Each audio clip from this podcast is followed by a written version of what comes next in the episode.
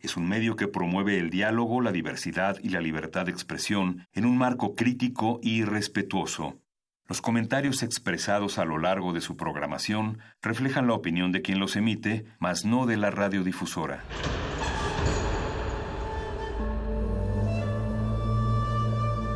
Un templo para la apreciación del ser mediante el sonido. mediante el sonido. Para nosotros. El sol sale durante la noche.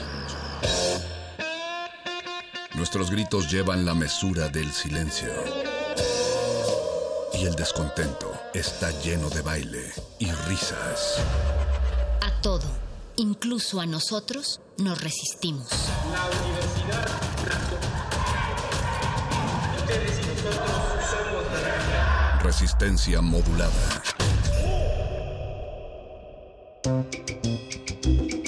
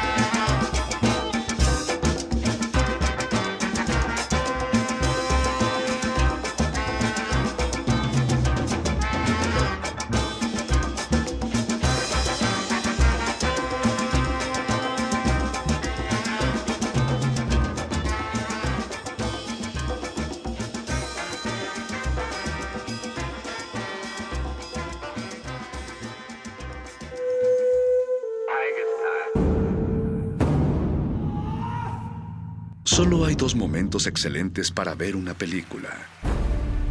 El primero fue hace 20 años, en su estreno. El segundo gran momento es hoy.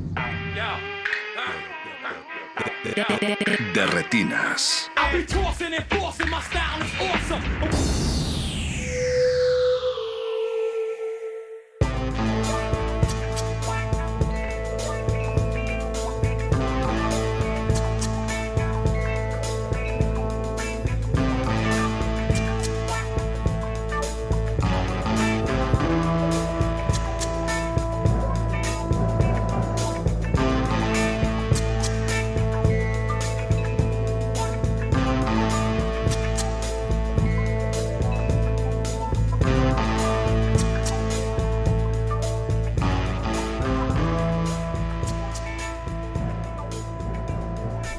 Bienvenidos a Resistencia Modulada. Este es el 96.1 FM de Radio Nam. Disculpen, me agarró la lluvia antes de llegar. Mi nombre es Rafael Paz y ya están en Derretinas. Les damos la bienvenida a su cabina cinematográfica como todos los martes. Aquí a mi derecha está Jorge Javier Negrete. ¿Qué tal, Rafa? Buenas noches. A su derecha está Alberto Acuña Navarijo. ¿Cómo estás, Rafa? Buenas noches. Y a su derecha está Mario de la Serna. Hola, ¿qué tal? Buenas noches. Que escribe en Butacancha y viene hoy con nosotros para platicar de Ficuna. Hashtag ánimo. Porque si no tuvieron suficiente con la hora anterior de Ficuna, ahorita también vamos a estar hablando de Una qué hora hemos más. estado viendo en el festival, qué nos ha gustado, eh, también qué películas no nos han gustado, ¿se vale? ¿Están animados, muchachos? ¿También les agarró la lluvia? No, ¿verdad? No, hasta eso, ¿eh? Todavía esperamos en, en la casa un ratito a que bajara. Ah, chico, listo. Claro. Tú también te ves muy fresco, Jorge. Sí, de hecho, este, la, el única agua que cayó fue la de la regadera, afortunadamente. Uf. Así que un- una ducha antes de venir aquí. Una ducha antes de venir. Tenía que venir limpia la Un cachuchazo, no, este... Es otra película. Perdón. Así que la memoria de Valentín Trujillo No, en la memoria de Tuntún. también. Ah, bueno, pero es que también. Sí, sí, sí, sí, sí. Eh, pues de eso vamos a estar hablando esta noche, de la novena edición de Ficunam que hemos visto, porque empezó el jueves pasado, como se los comentamos hace una semana. Hemos visto bastante películas. Jorge, más o menos cuántas llevas? Híjole, no, no tengo el dato exacto, pero este, te puedo decir que han sido, que han sido varias, eh, han sido, han sido varias. Sí ha sido. Sí, sí, ahí estoy, ahí Sí estoy. ha sido. Diario, Ah, bueno. diario, diario, este, estoy allá. Tú, Navarijo, ¿cómo va esa selección mexicana? Este año, habrá que decir que, que falló a la selección mexicana, Uh, pero eh, en su lugar, pues la competencia internacional. Por lo menos hice el balance, porque así de mexicanas, ya comentaremos al ratito, pero pues sí, nada, he visto eh, un par, nada más. Pero ¿qué les parece si antes de sumergirnos en el mundo del Festival Internacional de Cine de la UNAM, hablamos de publicaciones y en especial de un libro que se llama Memoria Fílmica, 1983-1984, Muy bien. coordinado por Guillermo Baidovitis, que lo tenemos en la línea. Guillermo, buenas noches. Hola, buenas noches. ¿Cómo estás? Eh, bien, muy bien. Mira, yo yo no coordiné este, Ah. exactamente el, el libro, lo coordinó Leonardo García Sau y Eduardo de la Vega Alfaro, Ah, una pero eh, sí, desde, digamos, desde mi responsabilidad en la Cineteca Nacional, que me corresponde esta parte de las publicaciones, y eh, pues me tocó pues trabajar el, el libro para, para que saliera impreso. Pues cuéntanos un poco del proyecto. Tengo entendido que pues el libro busca eh, dar luz a uno de los años más, pues, hasta cierto punto, olvidados del cine mexicano. olvidado pero con, con sus películas de mérito. Mira, eh, se trata de, de eh, eh, en realidad de una obra, la memoria fílmica, que eh, mexicana que retoma el camino que inició la historia documental del cine mexicano de Eduardo de, de Emilio García Riera y que después fue continuada como historia de la producción mexicana por Eduardo de la Vega Alfaro. Ahora es un equipo más grande de investigadores, de críticos eh, que han colaborado en este volumen del año 80 y- que corresponde al año 83-84.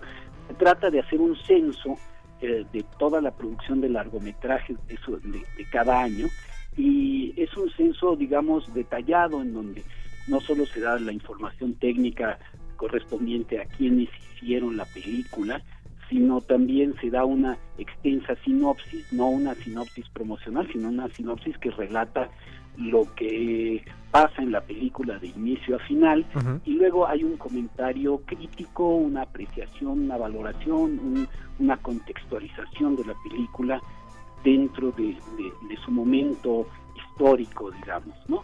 Entonces, este es el primer volumen que, que se hace directamente en la Cineteca Nacional y, y han participado en él, bueno, Fernanda Solórzano, Cecilia Pérez Grobas, eh, Hugo Lara, Eric Estrada, Ernesto Díez Martínez, el propio Leonardo García Sao, Eduardo de la Vega Alfaro y Rosario Vidal, todos ellos eh, aportando pues eh, precisamente su eh, visión sobre pues estas películas de esta época tan peculiar, porque era una época en donde por un lado, digamos, proliferaba un cine de corte comercial que ahora incluso pues hay diferencias en cómo se le nombra, si comedia alburera, si cine de ficheras, etcétera, pero por otro lado también son los años del cine independiente, son los años de la fundación del Instituto Mexicano de Cinematografía, del INCINE, y eso pues hace, crea, digamos, un territorio de contrastes, ¿no? Que es muy interesante.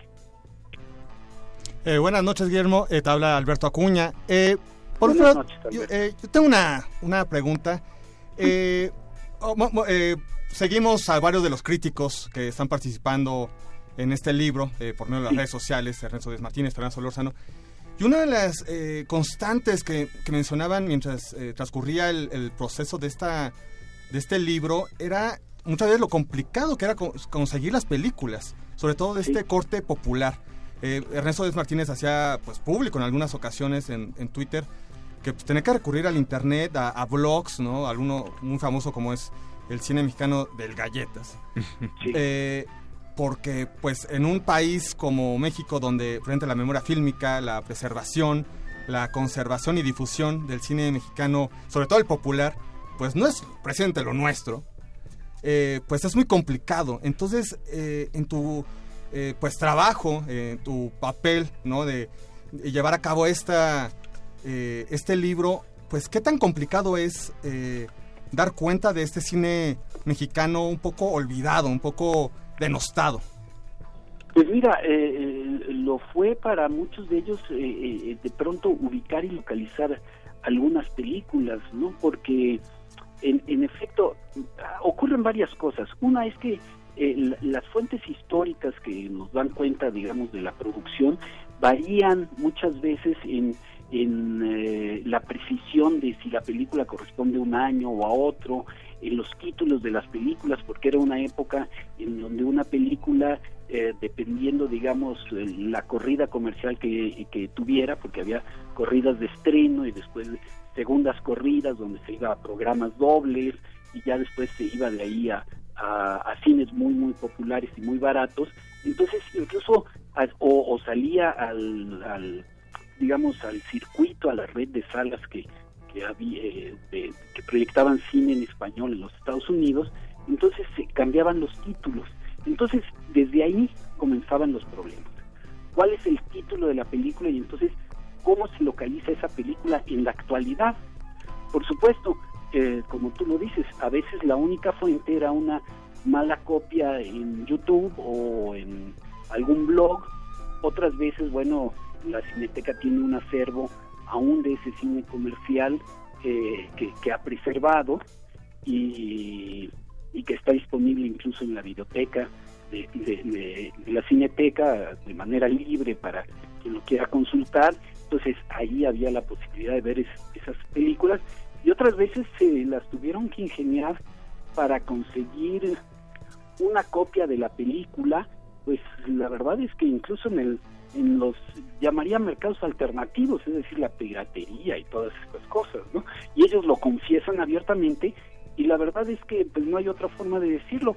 Eso fue una posibilidad para poder cubrir todos esos años y pues particularmente en, en el caso de esas películas que supondríamos que alguien tendría interés en conservar, pero que la verdad pues no se hizo. Guillermo, tengo entendido que presentaron el libro la semana pasada en la Feria del Libro de Minería, pero en adelante, ¿dónde lo pueden conseguir eh, nuestros radioescuchas? Sí, mira, el libro está- eh, se encuentra disponible en la, en la tienda, en la librería que tiene la, la Cineteca. Eh, ahí, es- ahí se puede se puede conseguir y como es una coedición con, con el Instituto Mexicano de Cinematografía, también eh, el Instituto Mexicano dio a distribución todo su parte de los ejemplares a las librerías de Educal, entonces seguramente digo no no no lo he confirmado pero seguramente también en las librerías de Educal se puede conseguir. Si no ahí en la en la Cineteca Nacional tiene un costo de 200 pesos el libro y ahí está accesible de manera inmediata ¿no? Perfecto, pues Guillermo, muchas gracias por habernos contestado esta noche la llamada. Te mandamos un abrazo. al contrario gracias a ustedes por permitirme esta oportunidad de hablar de este libro y les mando un saludo a ustedes y a su auditorio gracias Hasta luego, Gracias. Guillermo. hasta luego buenas noches Pues aquellos que vayan a la Cineteca, búsquenlo. Ahí, Sí. Está muy por ahí Fernanda ¿verdad? puso un par de, de películas que creo que está chistoso eh, recordarlas, además de la de Luis Miguel, Sí, que a ella le tocó el- el- la, la tarea. La Tarea. Que además, también es un ejercicio interesante porque presente eh, muchas de las películas, presente como la de Nunca Más, de, que protagonizada por Luis Miguel, pues no es presente el cine que uno relacionaría con los críticos que participan en el, Sí, sí, sí. en el libro.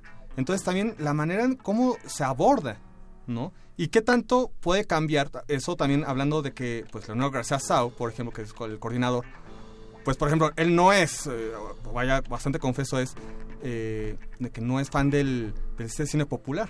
Sí, sí, sí. Entonces, también cómo confrontar ahora, eh, 30 años después, 40 años después, pues este cine. ¿no? Por ejemplo, en el caso de Ernesto Díaz Martínez, pues creo que se la pasó muy bien viendo mucho de ese cine. Bueno, Por- pero él sí, digamos que él sí se sumerge. Sí, creo que se la pasó muy bien. Creo que todos los tweets que mencionaba, digo, nunca mencionaba de qué iba eh, su investigación. Muchos ya eh, lo, lo sabíamos por otras fuentes, pero eh, pues sí creo que el ejercicio vale mucho la pena, más que son voces muy distintas, generaciones distintas. Entonces, pues vayan a la Cineteca. Ujú. Y además, sí, está muy accesible el, el A costo, buscarlo. ¿no? Pues mientras tanto, nosotros vamos a escuchar Flor de Capomo, que es la primera canción de esta noche, es parte de las películas que están pasando en Ficunam. En este caso, Tititze, Ujú. de Tatiana Hernández. No, de Hernández Velasco. Hernández Velasco, que ya tuvo un par de presentaciones, también vamos a estar hablando de ella. Así que no se despeguen y regresamos a Resistencia Modulada. De retinas.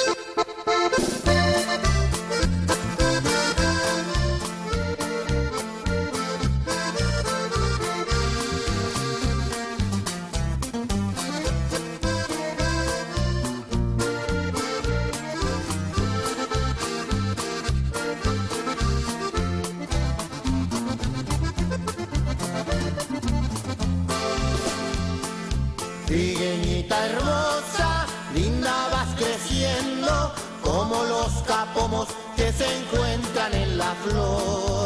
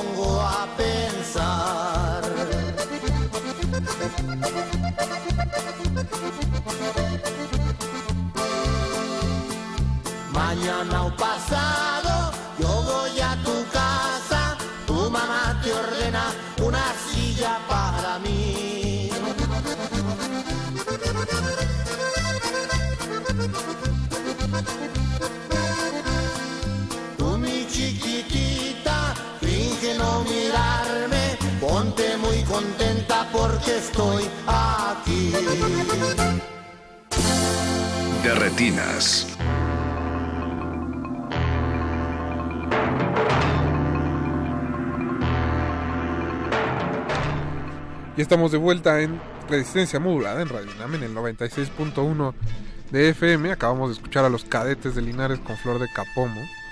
Les decíamos que viene en el documental Tititze, una de las películas mexicanas que se están proyectando en la novena edición de Ficunam. También le queremos agradecer a todos los que nos están escuchando, a Gina Cobos, que la hemos estado viendo todos los días en Ficunam, Que muy activa, ¿eh? muy activa. Ca- Sí. Cada año, eh, así que la primera que está ahí. También eh, Leslie Solís que nos está escuchando, Pablo Extinto ya nos puso ahí que parecemos los tres huastecos. No sé si sea bueno o malo. Depende de qué tanto bien te caiga este O depende de cuál de los Infante. tres huastecos Sí, seas. también. Yo tienes cara como de sacerdote. Jorge. Sí, me Sí. lo han dicho, me lo han dicho. Y no me da pena, ¿eh? No, no, no, qué bueno. No me da pena. Abraza ese lado oscuro. Mientras que no te toque mantequilla, todo está bueno. Sí, mientras que no. Pero bueno, como les decíamos al inicio, vamos a estar hablando de las películas que hemos visto en esta novena edición de Ficunam. Ya es, hoy fue el sexto día. Se está yendo muy Se fue el rápido. ya mañana es la premiación, entonces eh, se ha ido bastante rápido el festival. Ok. Y no sé, chicos, ¿quién quiera empezar? Quizá nuestro invitado. Pues sí, para eso Por lo favor, traje. inicia. Oye, Mario, ¿cómo estás? viene. Que te conozca la gente sin pena. Es la primera vez que vienes, sí, es cierto. ¿eh? Sí. Digo, para aquellos que no lo saben, Mario fue finalista del tercer concurso de crítica de la Segundo. Cineteca, del segundo, perdón. Y escribe para Butacancha y otras publicaciones. Sí, bueno, buenas noches. Eh, de algo que me, entusiasmó de sobremanera es la, la película que acabamos de ver ahorita, que fue Puede la dialéctica romper los ladrillos, que es una es un montaje sumamente interesante de en los 70 de una película de artes marciales que fue fue prácticamente, nos lo dijo el director hace rato en, una- en un QA, que fue, se la trajo de China, así como, bueno, este ya no lo necesitan, yo me lo llevo.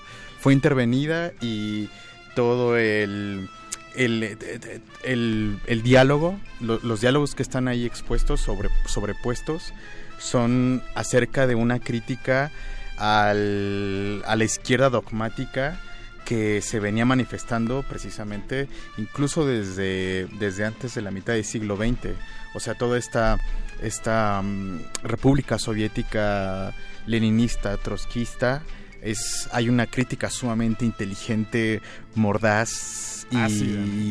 y muy lúdica. Es, es, una, una- es una, una cosa muy, muy, muy brillante. O sea, me, me agrada que, que no es, que no es complaciente con la izquierda, que, que trae mucha, mucha onda, incluso desde mi lectura, incluso anarquista, porque eh, si habla de socialismo, si apunta hacia ello, pero hay, hay, la crítica es tan, tan, tan fuerte y tan rigurosa que, que, que se está hablando más bien de otro tipo de libertad, que es una, una, una cosa muy, muy cabrona. Sí, me entusiasmó bastante.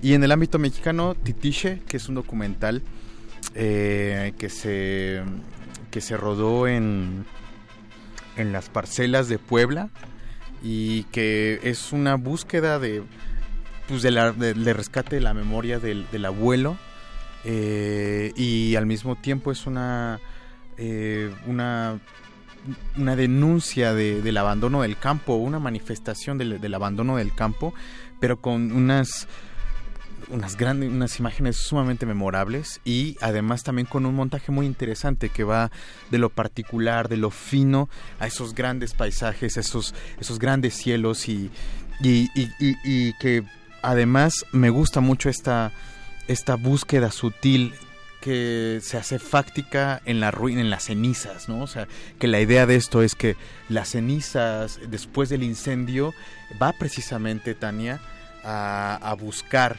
en, en, qué queda, cuáles son los restos, ¿no? Pero esta, esta lectura no solo de la historia, sino de la historia propia, con, con- en, un- en una eh, en una en un vínculo con lo, con lo con lo real y por lo real estoy hablando del campo mexicano del trabajo de la política eh, es sumamente eh, estimulante porque además ella lo encuadra muy bien en poco en muy pocos diálogos y es- es- es- esta esta parte de vine a buscar eh, lo que quedaba de ti después de, de- de todo el proceso del ciclo de, de la rosa y todas estas cosas después del incendio una una cosa muy muy Suenas muy emocionado. me, me, me, me gustó me gustó Si quieren saber más, pues en Buta Cancha pueden escribir Ah, lo pueden- Mario hizo un texto al respecto, sí, sí, sí. Y por si lo estaba dudando, señor, señora, está escuchando Radio UNAM. Entonces, para que lo tengan también Para que después no digan que Sí, para que estamos después así no digan, muy, sí, sí, sí. muy laxos, ¿no? También. estamos- También tenemos la parte rigurosa, Claro, claro. por supuesto.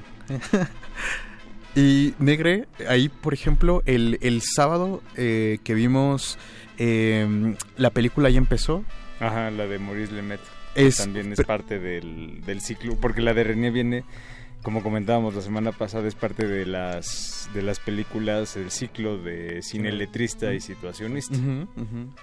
Y que justo e- esta película de eh, la película ya comenzó es es una una exposición que que, que es completamente disruptiva con, eh, con respecto a la imagen porque no hay una secuencia eh, y una secuencia narrativa de con la imagen sino más bien todo el peso recae en la en la voz en off que nos va guiando pero precisamente de, lo que lo que comentábamos ese es que a mí me, me, me- interpelaba todo el tiempo en con, con qué, qué- qué es el cine, que, cuál es un producto cinematográfico, porque obviamente está hablando de, de la experiencia, o sea, de lo exterior, pero es una, no sé, esta, esta, esta vanguardia de los 60 y 70 de- del cine situacionista en, es muy... Me, me entusiasmó, me entusiasmó bastante. Y todavía hay películas que pueden ver este, el resto de los días eh, como parte de ese, de ese programa. De hecho, todavía esa se alcanza todavía, no recuerdo exactamente. Tiene otra función el viernes, Fechas, creo. pero pues ahí buscan ficunam.unam.mx. Por favor, Todavía no se alcanzan pierdan. varias de, de esas. No, y bueno, al menos digo, creo que ustedes vieron otra donde la copia estaba un poquito más maltratada. Pero la de la dialéctica está, se ve muy, muy bien. No tiene el sello de Jorge No Grajales. tiene sello de Jorge Grajales. Ah, bueno, ya con eso. Pero bueno, sí, justo me acordé de todos esos años en que Jorge se dedicaba a, a, pues a distribuir este tipo de películas que de verdad no había forma, no otra forma de verlas. Sí. Y bueno, René, como dice Mario, estaba agudo, súper elocuente, ¿no? Eh, contó cómo se peleó alguna vez con Casiers de Cine- du Cinema, que era la revista no más importante de crítica, en- al menos en Francia en su época, supongo que alrededor del mundo también, pero bueno, al menos en Francia era como leer la Biblia. Sí, que de alguna forma también explica mucho por qué las películas de este movimiento pues han permanecido como de alguna forma sepultadas en el discurso. Relegadas. Sí, re- relegadas completamente en, en el panorama cinematográfico. ¿no? Y bueno, es como. Creo que siempre tenemos todos, o al menos la mayoría, como vaca sagrada a, a Jean-Luc Godard, ¿no? Porque significa muchas cosas para la cinefilia y para cada quien, dependiendo de cómo lo lea. Y vamos a ver que René, pues tiene ahí como su, su pelea encarnizada desde hace 40 años con Jean-Luc, pues es también bastante chistoso. Si lo pueden eh, escuchar o cachar, es, me parece de las cosas imperdibles de este film. Ya no solo es Arnex Varo, también ahora tiene- Imagínate Va ya. juntando enemigos. Sí, y fuertes, Y enemigos ¿eh? poderosos. Sí. y en el caso de Tititze, creo que tú también ya lo pudiste ver. eh, Sí. Eh, pues nada agregaría de que, bueno, yo he hecho siempre muy público de que no soy nada fan de estos documentales mexicanos en torno a algún familiar del director. Sí. Eh, me, desespera demasiado. Sorpresivamente, no es del CCC. Exacto. Pero, pero aquí la cosa es de que, si bien obviamente es eso una, una despedida, una elegía hacia, hacia el abuelo eh, materno de la directora, eh, y es un- una promesa que quiere cumplir, aunque sea post-mortem, por parte de la directora. Finalmente, no habla en sí de- del, del abuelo o del fantasma del abuelo, sino, pues como frente decía Mario, pues del campo mexicano, de- del duelo que finalmente es universal. Habla, pues obviamente de ese desapego, de esa herencia que parecería que ya no sirve para nada. Esa herencia del trabajo, la herencia del conocimiento, la herencia eh, pues de ciertos valores, ciertos códigos, pues parecería, por lo menos aquí en ese documental, que ya no sirven de nada. Y de repente, dentro de ese pesimismo, pues ya presenta el titiche, que bueno, es esta práctica común de pues la pepena, en pocas palabras. Sí, buscar en la ceniza. Ajá, buscar. Lo, así que la última búsqueda después de la cosecha. Y en ese titiche, pues es cuando encuentra finalmente, después de una hora de documental, pues todavía el recuerdo, ¿no? De, de- del abuelo, ¿no? Entonces, pues vale mucho la pena. Mañana todavía hay una función. Este, realmente vale mucho la pena. Después de eso no sabemos muy bien a dónde se dirija, qué festivales. Eh, por ahí la directora decía que pues sí, buscará obviamente su difusión comercial, pero mientras tanto pues búsquenla, porque sí vale mucho la pena. Teo, no he visto todo el, esa- este año la selección mexicana, pero bueno, de lo que he visto, pues vale bastante la pena. Pues, ¿qué les parece si escuchamos otra canción? Vamos. Y regresamos para seguir hablando de la novena edición de Ficunam. Uy, también hay varias todavía. Falta, falta. Eh, ahora vamos a escuchar Unexpected Places de Hortense Ellis. No se despeguen. Estamos en resistencia modulada. De retinas.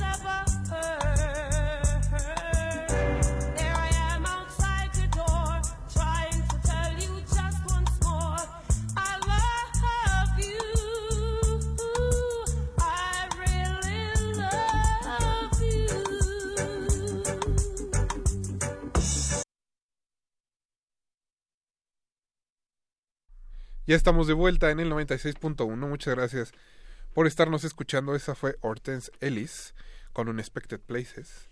Recuerden que nos pueden contactar a través de Twitter en arroba Rmodulada y en Facebook como Resistencia Modulada.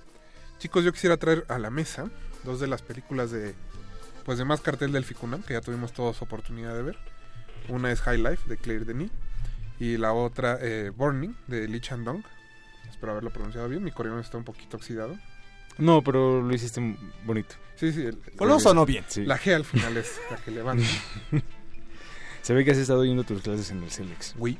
Ah, no, esperen. Eh, pero pues esas dos películas creo que son de las que más esperaba el público, de las que más eh, esperaba la gente, al grado de que, bueno, ayer al lunes 11 de la mañana está la Covarrubias casi llena, Sí. más de tres cuartos, lo cual es bastante impresionante. Digo, para los estándares, eh, a 11 de la mañana. Digo, siendo lunes, 11 de la mañana.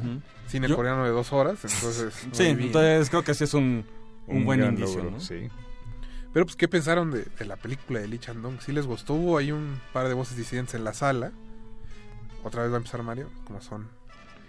Sí, Pues venga, venga, pues para eso. eh, Bueno, creo que sí, porque eh, Mario fue justamente una voz muy disidente en ese sentido. Por eso me cae bien.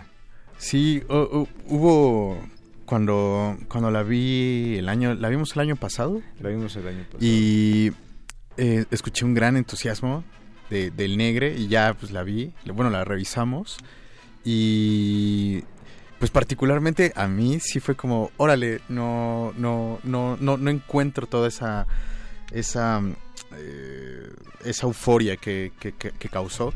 Lo que sí lo que sí me gustó bastante fue una secuencia yo creo que es el, el clímax o la parte mucho más eh, que está más arriba en la película, que es cuando eh, la- no voy a hacer spoilers, pero la chica, hay una chica que está bailando en el en el amanecer y en el atardecer, con eh, la puesta del sol. la puesta de sol, Sí, sí, disculpa. sí. Y justo, es, es también una especie de, eh, de preámbulo, de, ah, de anticipación, esa, la, la puesta de sol, ¿no? Y además con este éxtasis, pero contenido. Creo que es que por ahí va mucho, mucho de la estética y de la intención de la película, esta contención de la...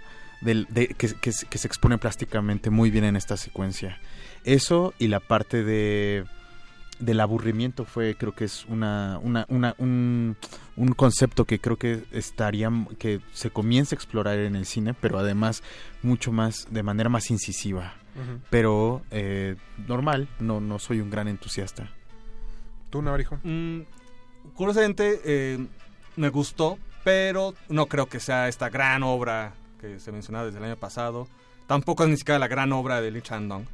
O sea, considerando que, por ejemplo, ahí está eh, poesía, está Peppermint Candy, pues bueno, esta sí está un poco menor. Eh, ayer, justo en la noche, eh, entre, la- entre los libros, eh, hay que tengo este, arrumbados, eh, me encontré presente el cuento eh, original, donde está basado eh, Burning, que es este de Murakami. Es una compilación de cuentos que escribió en los ochentas. Eh, y bueno, es una adaptación bastante fiel. Sí. Ba- bastante fiel, pero para bien y para mal, ¿no? Porque tampoco es que sea un gran cuento. Es un cuento muy ambiguo. Que de hecho creo que esa es como su característica principal, ¿no? Yo lo leía en la mañana y sí, ¿no? Donde Lee Chandong se pone súper como literal, digamos. Eh, Murakami te da espacio para que, ahora sí que para deambular en ese aburrimiento que dice Mario del personaje principal y en lo que realmente sucede con el triángulo amoroso. Sí, eh, digo, aquí más bien en el caso de la, del cuento, eh, el personaje femenino toma otro rumbo, ¿no?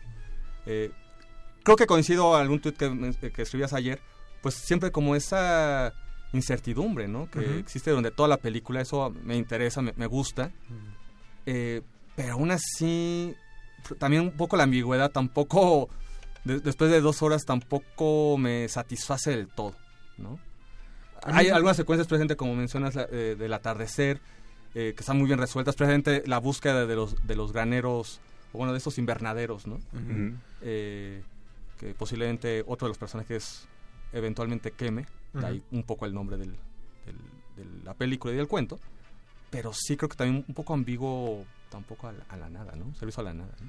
A mí me gusta mucho la construcción, justo eh, como lo comentábamos ayer y lo- como dices que lo ponía en un tweet, eh, que parece que es una película que se construye en la base de, de- como en la, en- en la ansiedad del aburrimiento que Mario menciona y con cositas muy sutiles, ¿no? Es, es, es un misterio que nunca te dicen que es un misterio. ¿no? O sea, nunca hay algo, digamos que no hay un cuchillo con sangre, ¿no? O sea, Sí, no, no, es la- no son las claves del thriller, por ejemplo. Ajá. No, que no, no hay no hay todo este asunto. Pensaba al verla también en, en, este Memorias de un asesinato, en, en, este esta película donde se pasan décadas, ¿no? Persiguiendo a un asesino y nunca lo encuentran, ¿no? Parecen estar siempre cerca, pero nunca Sí, es como un nunca está claro qué está esquivo, sucediendo. Ándale. Entonces sentí que este era como lo inverso de eso, ¿no? Si allá te estaban mostrando como todas las claves de lo que está sucediendo, pero nunca, ¿no? ¿Quién era, digamos, el hacedor del mal? Aquí Lee Chandong hace exactamente lo contrario, ¿no? Nunca te voy a decir qué está pasando exactamente. Te voy a poner ahí cositas, ¿no? Detalles. Si pones atención, pues va- los Ujú. vas a cachar. Y si no, pues al final te lo pongo literal, ¿no? Que ahí es justo donde la película a mí me pierde un poco. Ese final muy coreano. eh, Sí, inclusive, que tiende a lo inclusive se traiciona a, a sí Sí. misma, ¿no? Pero creo que es porque es parte de la tradición cinematográfica de Corea del Sur. eh, Sí, la que resolución tienden es a hacer eso. O sea, es, es un final como de Changuk Park. eh, o, o de John Bon Ho, por ejemplo. Sí, de toda Eh, esa escuela que dejaron ellos, ¿no? Ajá. Y justo creo que la película no construye hacia ahí, que termine como en ese punto, me, me, me molesta un poco. Pero fuera de eso, me, me gusta bastante. No sé, tú, Jorge, ¿qué opinas? Yo, yo creo que simplemente la, la cuestión como del, del cuento y la cuestión como de la trama, eh, más que nada es como un... es simplemente un detonante, digamos, es como la... eh, pues ahora sí que la chispa que de alguna forma detona como lo que Lee Chandong pretende construir, que sabemos que su cine tiene una fuerte beta como muy literaria. Entonces creo que aquí el interés va mucho más por eh, construir una especie como de novela y una especie también como de ensayo, en la que sí justamente las ambigüedades están en la parte que es meramente anecdótica, pero en todo lo que está eh, diciendo de la de la sociedad coreana, de la globalización, de esto que está llevando eh, al ocio y que es una cosa que no está afectando únicamente como a las clases privilegiadas, sino también a este digamos A todos. a- sí, e, en, en efecto, a, a todos. Eh, creo que ahí es donde está como la gran virtud de la película. Como dices, está justamente como en la construcción. Pero creo que la, el cuento es simplemente como un, un punto de partida. Y no es como lo más... eh, creo que es lo que menos le interesa como a Lee Chang-dong. Y de repente el hecho como de centrarnos eh, únicamente en esa parte y a lo mejor obviando un poco lo que está este como fuera o alrededor de la este de la película eh, es lo que puede generar o causar como esta esta frustración no esta esta cierta como decepción que se siente. Porque creo que eso es lo que pasa mucho la primera vez que se ve este la película. Y creo que es una película que a medida que se vuelve a ver eh, se va desarrollando como mucho más y se van encontrando como muchas más claves para eh, poder atar todo. La primera vez que la vi, a mí la anécdota, yo también me quedé mucho con la parte como meramente anecdótica de lo que la película está este, pues narrando o contando. Y aún así me pareció como satisfactoria, pero la segunda vez eh, que la vi, hubo muchísimas cosas que me hicieron como mucho más sentido y que permitieron como integrar eh, y entender que la parte anecdótica era simplemente como un pretexto para poder explorar todo eso. Porque cómo es que de un cuento eh, tan breve, de un, de un cuento corto, se haga una película de dos horas y media. Sí, son tres cuartillas. Exacto. Y entonces, ¿cómo es que de ese relato tan breve se construye algo de alguna forma como tan grande? Y eso tiene que ver con la construcción literaria, que Lee Chang-dong es uno de los pocos cineastas que tiene esta capacidad como de, eh, de escribir o de generar como obras literarias dentro del medio cinematográfico. Sí, de transformar la escritura en imagen. Exacto. Qué bonito. Ay, qué bonito. Pero bueno, aprovechando. Se nota que son críticos de cine. A veces. Mira, meñique arriba. Muy bien. A mí me gusta mucho cómo este usa el actor de The Walking Dead. Ah, qué bárbaro. Este Steven Ben- Yeun. Steven Young, que se llama Ben en la película, perdón. Eh, porque creo que, o sea, al introducir a alguien conocido por hacer precisamente Walking Dead ¿no? en la tele gringa, ya, hay, ya de entrada hay un elemento de extrañeza dentro de esta película coreana que pretende ser, como dices, extremadamente literaria, ¿no? Ya, ya te está anunciando que hay algo ahí que, que no cuadra. Y, y coreana, o sea, me refiero en un, en todo, o sea, es como un elemento ajeno. Ajá. Y, y sí, además, bien disruptivo, porque también no es que, o sea, en, en The Walking Dead es un sujeto que se vuelve incluso valiente y de muy para adelante. Sí, sí, sí. Y aquí permanece digamos que, o sea, justo en la serie es como el, el último, como de los últimos estandartes de humanidad que hay dentro del grupo de gente que los va persiguiendo los zombies.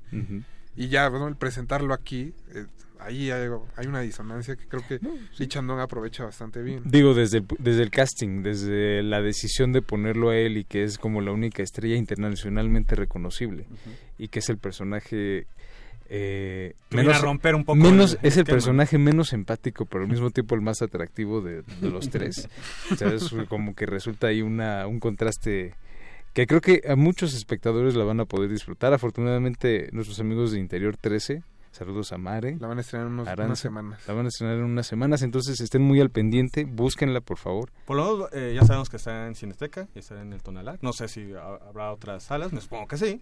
Ya les informaremos aquí al aire. Sí, que nos digan ahí. Vamos a escuchar oh, por otro poco más de música y regresamos a platicar así de High Life antes de que se acabe el programa porque se está yendo. Toca el turno de Try a Little Tenderness, el clásico de Otis Reading. Así que no se despeguen, regresamos. Se nos quema el programa. De retinas.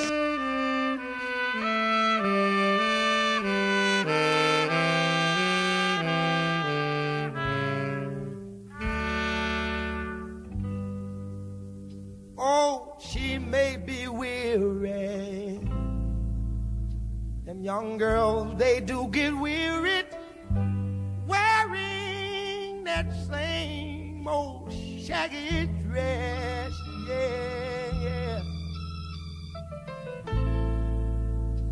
But when she gets weary, try a little tenderness. Yeah.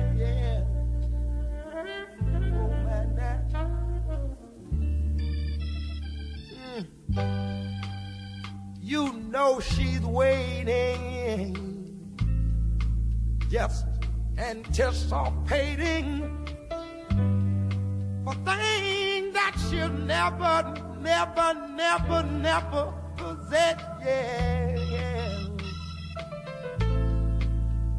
But while she's there waiting, and without them, try a little tenderness. That's all you gotta do.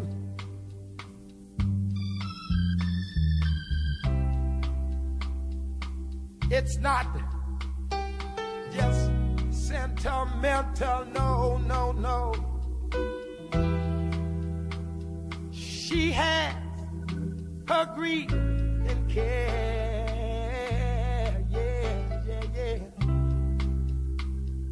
But the soft words, they are spoke so gentle, yeah.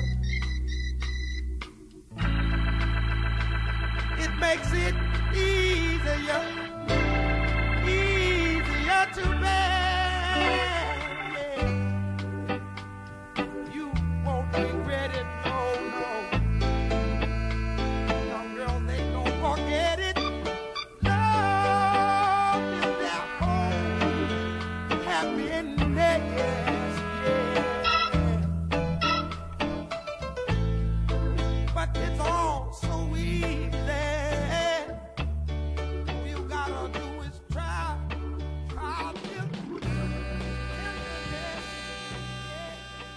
De retinas.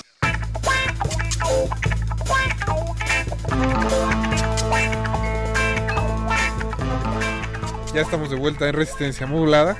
Es el último bloque, chicos, y pues, se nos van a quedar muchas películas por ahí eh, perdidas, vimos Presente Perfecto, Fausto, La crónica de Ana Magdalena Bach, la nueva de Bruno Dumont, muy, divertido el asunto. Classical Period de Ted Fent, Ah. una gran película. Tarde para... Muy Demasiado tarde para, tarde para morir joven. Tierra, la tierra prometida. La Flor, Bueno, todavía la pueden ver en la vamos a ver. Pero pues queríamos ¿no? terminar hablando, como les decíamos, de High Life, la película más reciente de Claire Denis, que fue la que abrió el festival. Y creo que obtuvo respuestas bastante polarizantes, ¿no? Hubo gente que salió y dijo, es la mejor película que he visto en mi vida. Otros nada más fueron a comer los churros. Otros nada más fueron a ver churros, otros hicieron crónicas medio extrañas. Pero bueno, no sé, ¿ustedes qué opinaron? Ahí después del vean trabajo en de- este, de Claire Revisa los cínicos, ahí pueden ver esa crónica. Este, ¿Puedes empezar? ¿O, o con quién en ese? Vos ya estás hablando, Ah, ya, pues, aviéntate, yo. Alberto. Ah, pues no Échate, sé. Eh, ¿Qué tal estaban los churros? No, no, la película. no, la estaban un poco aguados, habrá que decir. Bueno, ¿y y, la y el- película? lo- los juguitos de naranja este, con, con granadina, no, no estaban tampoco tan buenos. ¿eh? Bueno, que pero la película, Alberto. Pero eso sí me gustó, para que veas. Mm, Bien. Este, creo que coincido lo que mencionabas hace una semana, dos, de que tiene vasos comunicantes con eh, Trouble Every Day o eh, Sangre Caníbal, así le pusieron acá, Creo que le pusieron sangre caníbal. aquí en, en México. Eh, sobre todo en atmósfera, más allá de, de esta sed que tengan de sangre o, o de fluidos corporales, más allá es como esa atmósfera. Eh, malvibrosa todo el tiempo. Eso a mí me, me gusta mucho. Que construye muy bien y sabe construirlo Como los bastardos, ¿no? Los bastardos. También, híjole. esa, toda esa secuencia eh, lo- eh, musicalizada por los Cinder Sticks, bueno, todo el soundtrack es de ellos, pero esta secuencia final, este, se emparenta también mucho con esa otra película en frente también a, eh, uno la atmósfera y dos frente a esas ambigüedades, ¿no? Eh, de, los- de los personajes y de lo que quieren y de lo que desean. A mí me, pues creo que fue una buena elección para abrir este este Había año del. Ujú. Mario. A mí me, me gustó particularmente que toda la, la- la película es, es una exposición de los de, de ciclos, o sea, eh, ciclos de aprendizaje, ciclos eh, también de incertidumbre, ciclos de fracaso y el ciclo también de la reproducción. O sea, si uno de los temas fundamentales que, que ahorita supongo el Negre va a desarrollar, que es la sexualidad, sí es... Ay, caray. Te es- conocen, te conocen. Es fundamental, pero eh, sin irme por ese lado, eh, la parte cíclica en, en- en- en- y desoladora, porque además la repetición que lleva a, a la náusea, a, a la, a, la, a la perdición, a la tristeza, a, Al hastío también. al hastío y además a la desesperanza que, que también o- y además también a la, a la animalidad. O sea creo que por momentos está eh, se, se busca regresar a esa parte tan tan básica no Eh, al ello no Este, si, si el espacio sería el, el super yo tal vez lo el ello sería lo, lo básico el animal los fluidos no Eh, esa parte me gustó me gustó mucho porque está me parece que está sutilmente bien expuesta y que Minoche es una, una, una bruja, la bruja, eh, por al menos de este año que estuvo estuvo sumamente... Y trae un pelazo que ni Daniela Romo ¿eh? en sus mejores Oye, días. Qué no te metas con Dani. No, pero es que perdón. Pero ese bueno, pelazo. Ya dijo Mario que tú vas a hablar de la sexualidad, así que por favor, La cátedra de sexualidad. déjese venir. No, mira, lo que pasa es que sí, No, justamente. venir. No, No, no, no, no, ve, espérate. ¿Qué Ah, pues, es que estamos hablando de la película. Es Pero bueno, Jorge, Jorge. No sé, Rafael, por favor. mexicanos en. Perdón, A ver, cuenta. Nunca faltan. Pues no, mira, creo que sí, justamente uno de los grandes temas de la película, pues es justamente la, eh, la, la sexualidad. Y creo que tiene que ver mucho justo con esta parte de el- la misión. Eh, básicamente eh, de la película es van a un eh, van a un agujero negro para tratar de extraer energía y poder enviarla como a la tierra y que eso se, se convierta pero a lo largo del trayecto, eh, esta doctora que es interpretada por Juliette Binoche busca tratar de generar una inseminación a alguna de las, de las mujeres que van a bordo de la nave.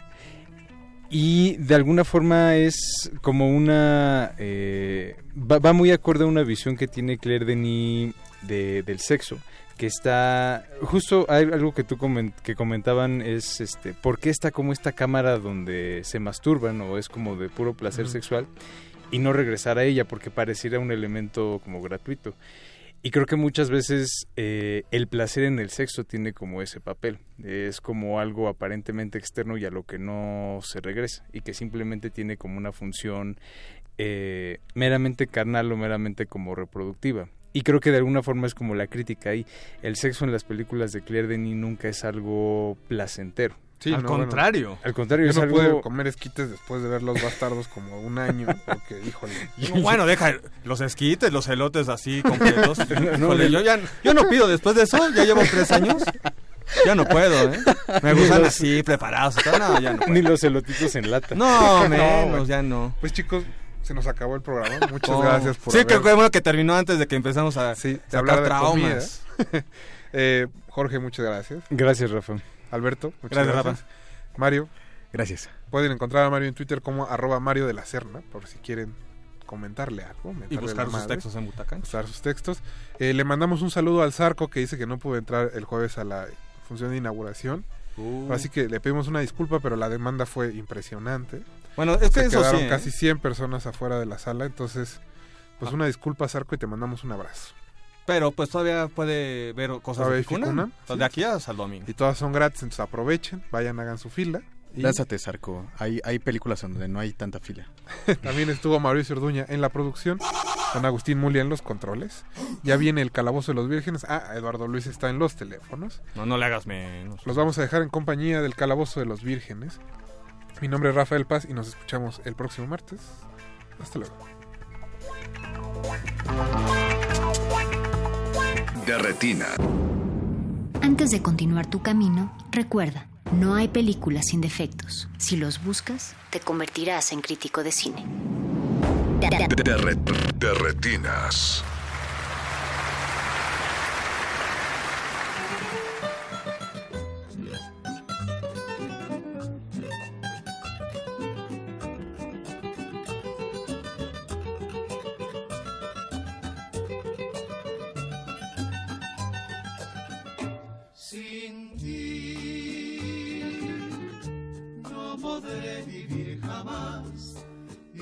Pensar que nunca más estarás junto a mí. Sin ti, ¿qué me puede importar? Lo que me hace llorar está lejos de aquí. Sin ti, no hay clemencia en mi dolor, la esperanza de mi amor te la llevas al fin. Sin ti es inútil vivir, como inútil será, inútil será querer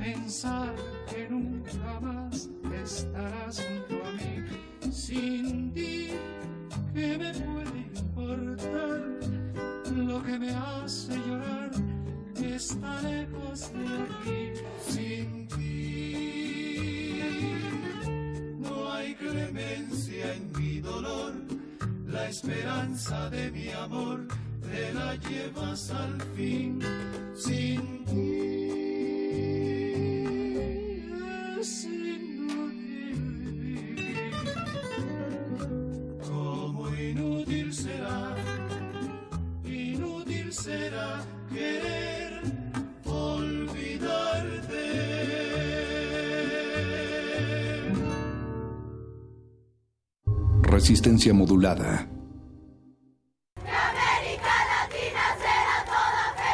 Somos nosotras, son nuestros derechos. 8 de marzo de 2019, Día Internacional de la Mujer. Una jornada especial de Radio UNAM para conmemorar la lucha de las mujeres de 10 de la mañana a 1 de la tarde en la terraza de la emisora.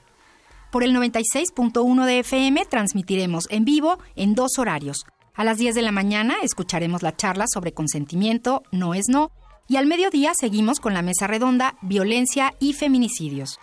Después, a las 5.15 de la tarde, tendremos la retransmisión de la poesía de Cintia Franco, el rap de Masta Cuba y un conversatorio sobre la historia del feminismo.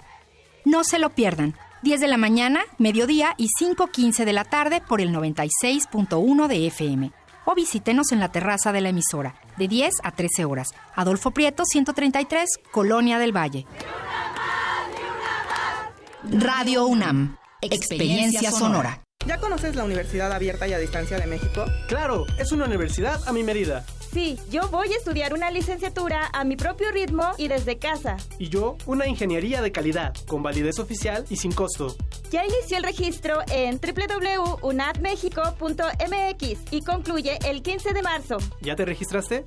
Secretaría de Educación Pública. Gobierno de México. Este programa es público ajeno a cualquier partido político. Queda prohibido el uso para fines distintos a los establecidos en el programa. Se engendraron en la matriz de la tierra, en lo frío de la cantera. Los cristales rasgaron sus pieles, casi perforan sus almas, pero al término del ciclo salieron fuertes, vestidas de jade hasta el hueso. El coro de mujeres de los pueblos indígenas de México trae para ti Corazón de Piedra Verde. música indígena de los siglos XV al XVIII. Miércoles 27 de marzo a las 16 horas en la sala Julián Carrillo. Entrada libre. Transmisión simultánea por el 96.1 de FM. Deja que las voces te llenen de júbilo. Radio UNAM, experiencia sonora.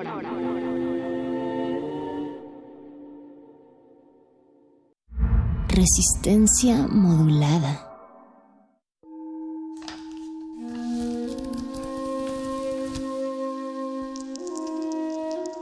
En este sótano la vida es como el Tetris. Si haces algo bien, desaparece. Pero tus errores se acumularán hasta hacerte perder. Hay quien dice que la vida solo te da una oportunidad. Aquí, siempre tendremos otra vida. El calabozo de los vírgenes. Será duelo a muerte con cuchillos. ¿Duelo a muerte con cuchillos? ¿Duelo a muerte con cuchillos? No sé qué será eso.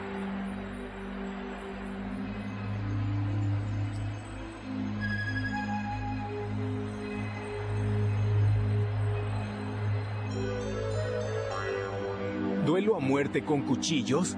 ¿Qué es lo que piensan hacer? He estado en peleas con otras pandillas, pero nunca había visto o escuchado algo así, nunca. Yo creo que van a pelear con cuchillos.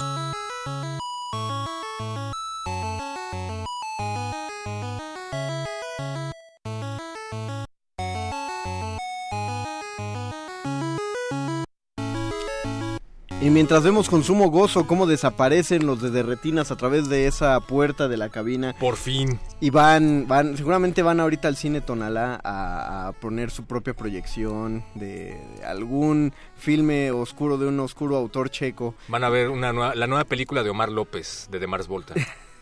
Ok, sí suena, sí suena, Sí suena algo- hipster, ¿no? Sí suena de retinoso. es que va empezando este calabozo el 5 de marzo, el primer calabozo de marzo, son las 10 de la noche, 4 minutos, respetamos nuestro horario y programación habitual y empieza el calabozo de los vírgenes, todo lo divertido va acá, lo saluda su amigo el ñoño master, el mago conde. Y les presento a los locutores, a los rolocutores de esta noche, a los locutores de esta noche los rolcutores que van a tener eh, la participación y nos van a acompañar en esta emisión. Son pocos pero sustanciosos. Está el perro muchacho a mi derecha, como ya lo siempre lo piden y lo aclaman. Aquí está perro muchacho. Mi nombre es Víctor García, pero hice dieta. Hoy vas a hacer el bofes. Sí.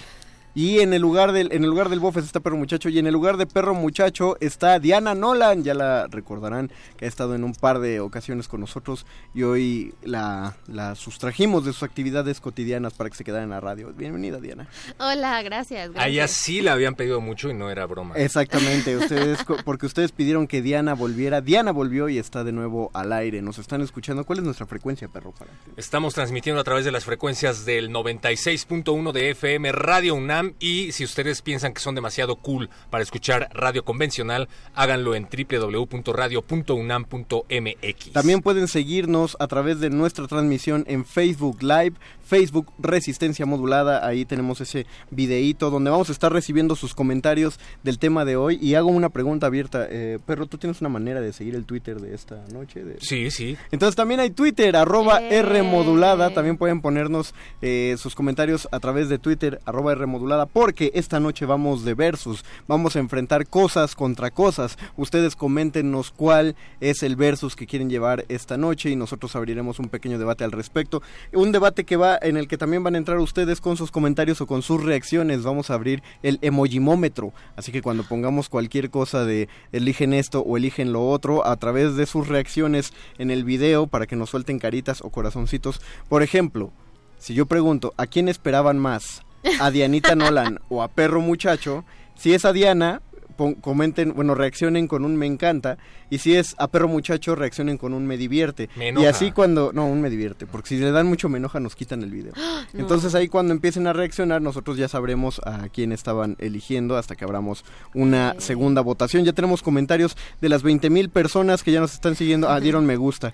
O sea, me escogieron a mí, qué chido. Voy ganando, chicos. También se vale. digo. Saludamos a María Salas, que nos vamos a saludar. Hola, María. Hola, María. Y María Salas. Ah, mira, ya están dando mucho. me no, chorros de me encantas. Ah, gracias. Ya ahí vienen algunos me diviertes, están peleando, pero va ganando, está. va ganando el me encanta, entonces sí puedo entender que esperaban, querían más que Dianita Nolan estuviera en el programa. Hay de que venirnos vestidos todos de mujeres. Es que es marzo, es Ah, que sí, es que es marzo.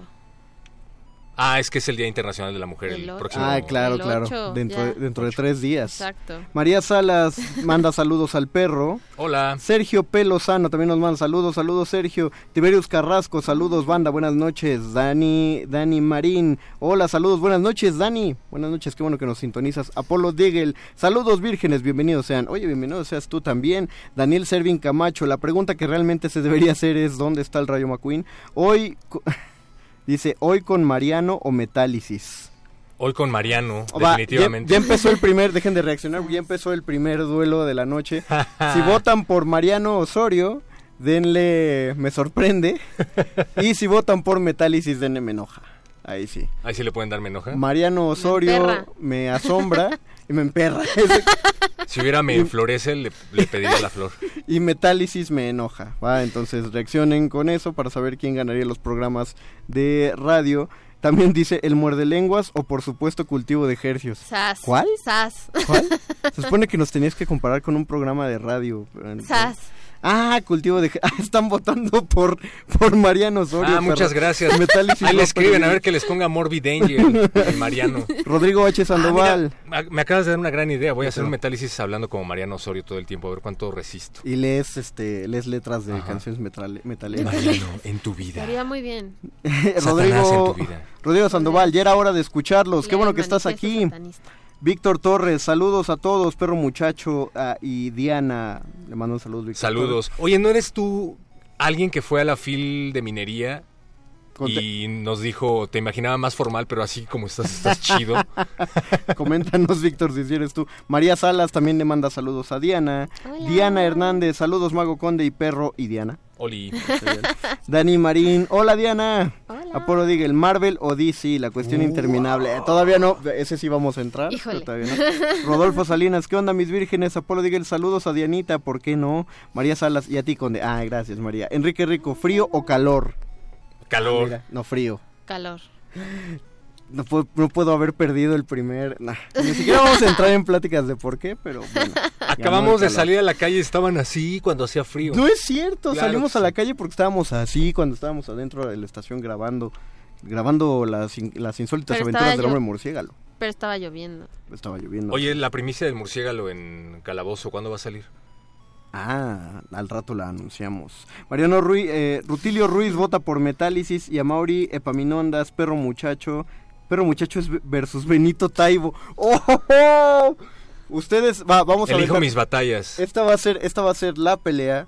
Van a darle me encanta si votan por Benito Taibo y van a darle me divierte si votan por Perro Muchacho. Mientras estamos en el duelo Benito Taibo, Perro Muchacho, ya saben, pueden arrobar a Benistof, arroba Benistófeles en Twitter y pónganle que está en duelo contra arroba Perro Muchacho. Pero eso no es una pelea justa. Benito Hashtag- Taibo ha escrito como 100 libros. Yo el último que escribí fue mi nombre en un parabrisas mojado. Ni tu tesis, perro. Hashtag eh, Calabozo de los Vírgenes. Vamos a escuchar nuestra primera rola para que entren en ambiente de duelos. Esto es la batalla sin honor. O Battle Without Honor. no me acuerdo qué es la otra palabra. Pero es batalla sin honor. Y es de Kill Bill, eh, la película de Quentin Tarantino. Regresamos al Calabozo de los Vírgenes. Todo lo divertido va aquí. Sin honor o humanidad. Ya me acordé. Batalla sin honor o humanidad. Regresamos al Calabozo. Suéltala, Lalo Luis. El calabozo de los vírgenes.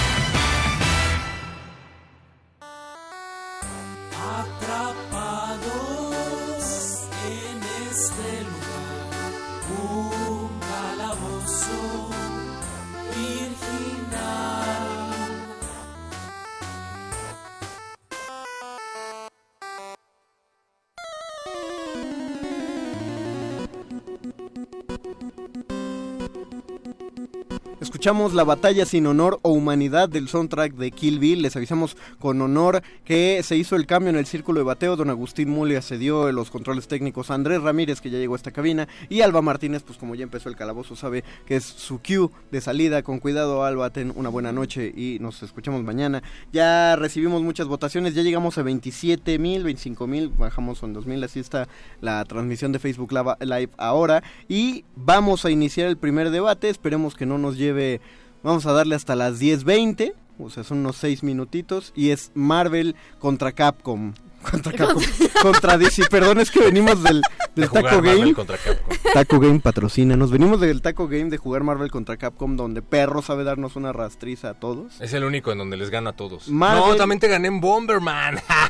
Pero ni, Sí. nadie sabía qué estábamos Es verdad, jugando. nadie Fue muy sabía azaroso. de qué se trataba. Yo sí entendí. Marvel Comics me, eh, me divierte. DC Comics me gusta. Ah, no pongamos un me encanta. DC Comics me gusta, Marvel Comics me divierte. Entonces ahí es donde van a soltar sus votaciones y vamos a nosotros dar nuestro propio argumento.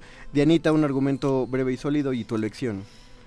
Ay, yo lo, lo siento por todos los fans de Marvel, pero me voy a tener que ir por, por DC Ah. porque DC fue lo primero que yo conocí. La verdad es que el, de los primeros superhéroes con los que me identifiqué fue la Mujer Maravilla. Literalmente tengo en mi Facebook una foto vestida de la Mujer Maravilla, no tengo ni verdad. dos años.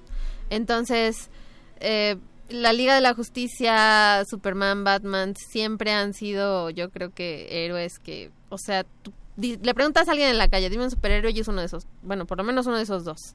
Claro. Y yo siendo chica, la verdad es que fue ahí con Wonder Woman. Nos, en, en, en Facebook Live está bastante pareja la votación.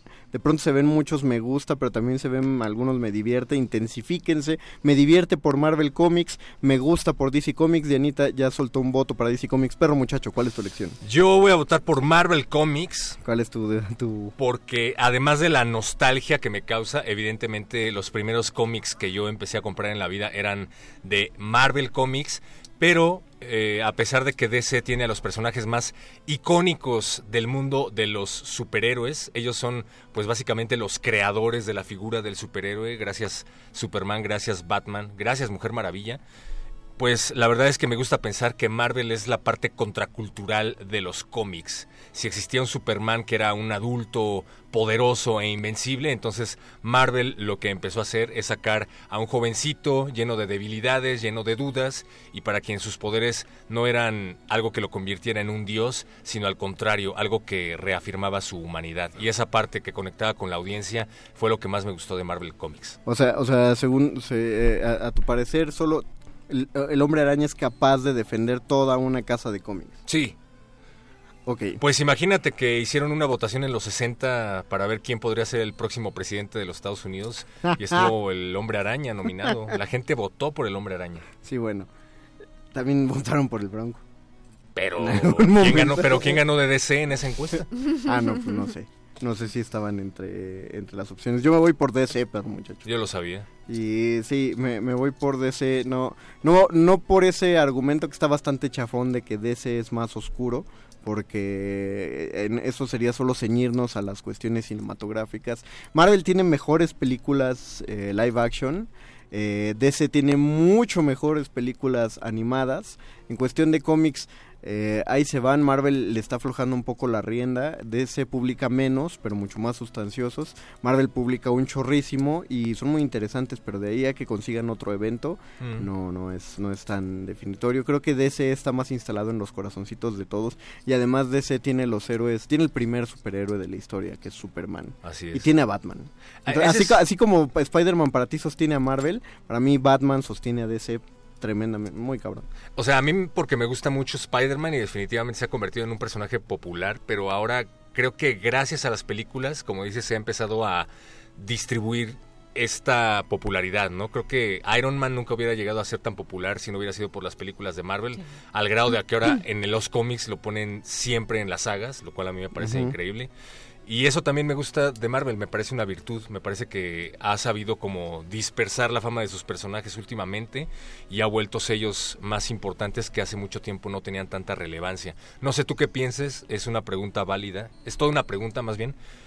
Había alguien que escribía de que no le gustaba que DC siempre, siempre, siempre hablara de Batman. Que todas las sagas, incluidos, incluidas las que protagoniza Flash, por ejemplo, Flashpoint, se roba la cámara Batman. No sé si se roba la cámara, pero sí lo tocan, siempre. O sea, siempre tienen, no un protagonismo, pero es mencionado. Pero lo mismo pasa con Superman. Lo que pasa es que creo que no lo... O sea, también siempre mencionan a Superman. Todos los héroes si tienen un problema, siempre le preguntan por qué no lo resuelve Superman. Y Mm. todos siempre tienen que decir algo como, pues no sé, hay un meteorito allá afuera. o No se enteró, quién sabe. Pues, ahí está. Ese puede ser un arma de dos filos, ¿no? ¿Algún otro argumento en pro de DC, Diana?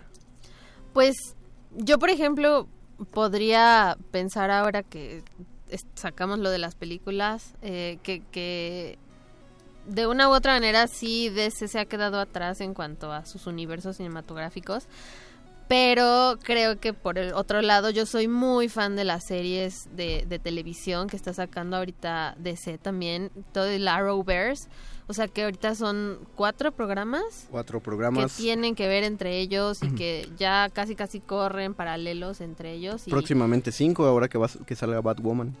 y, y eso a mí me encanta, a mí me, me gusta mucho y creo que algo que tiene a favor, eh, que tienen a favor esos programas es que no sale ni Superman ni, ni, Superman sí Batman. sale. Bueno, en o sea, en Supergirl. Pero Superman de hecho pues sale súper poquito. Ahí está, ven, se acaban de disparar en el pie. Pero- Yo acabo de ver Titans y ahí está Batman. De hecho, el final de temporada se trata de Batman. Nunca, nunca dijimos que no lo hacían. Eh. O sea, dijimos que sí lo hacían, pero...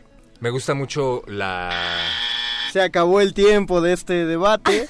Aquí en la mesa, aquí en la mesa gana DC, pero en las votaciones de, de Facebook Live, solo por la cantidad de caritas que hay ahora y porque ya hace un rato no veo ningún pulgar arriba, es que va ganando Marvel Comics contra DC. Se acaba este, este debate en este momento, vamos a soltar el siguiente mientras leemos comentarios.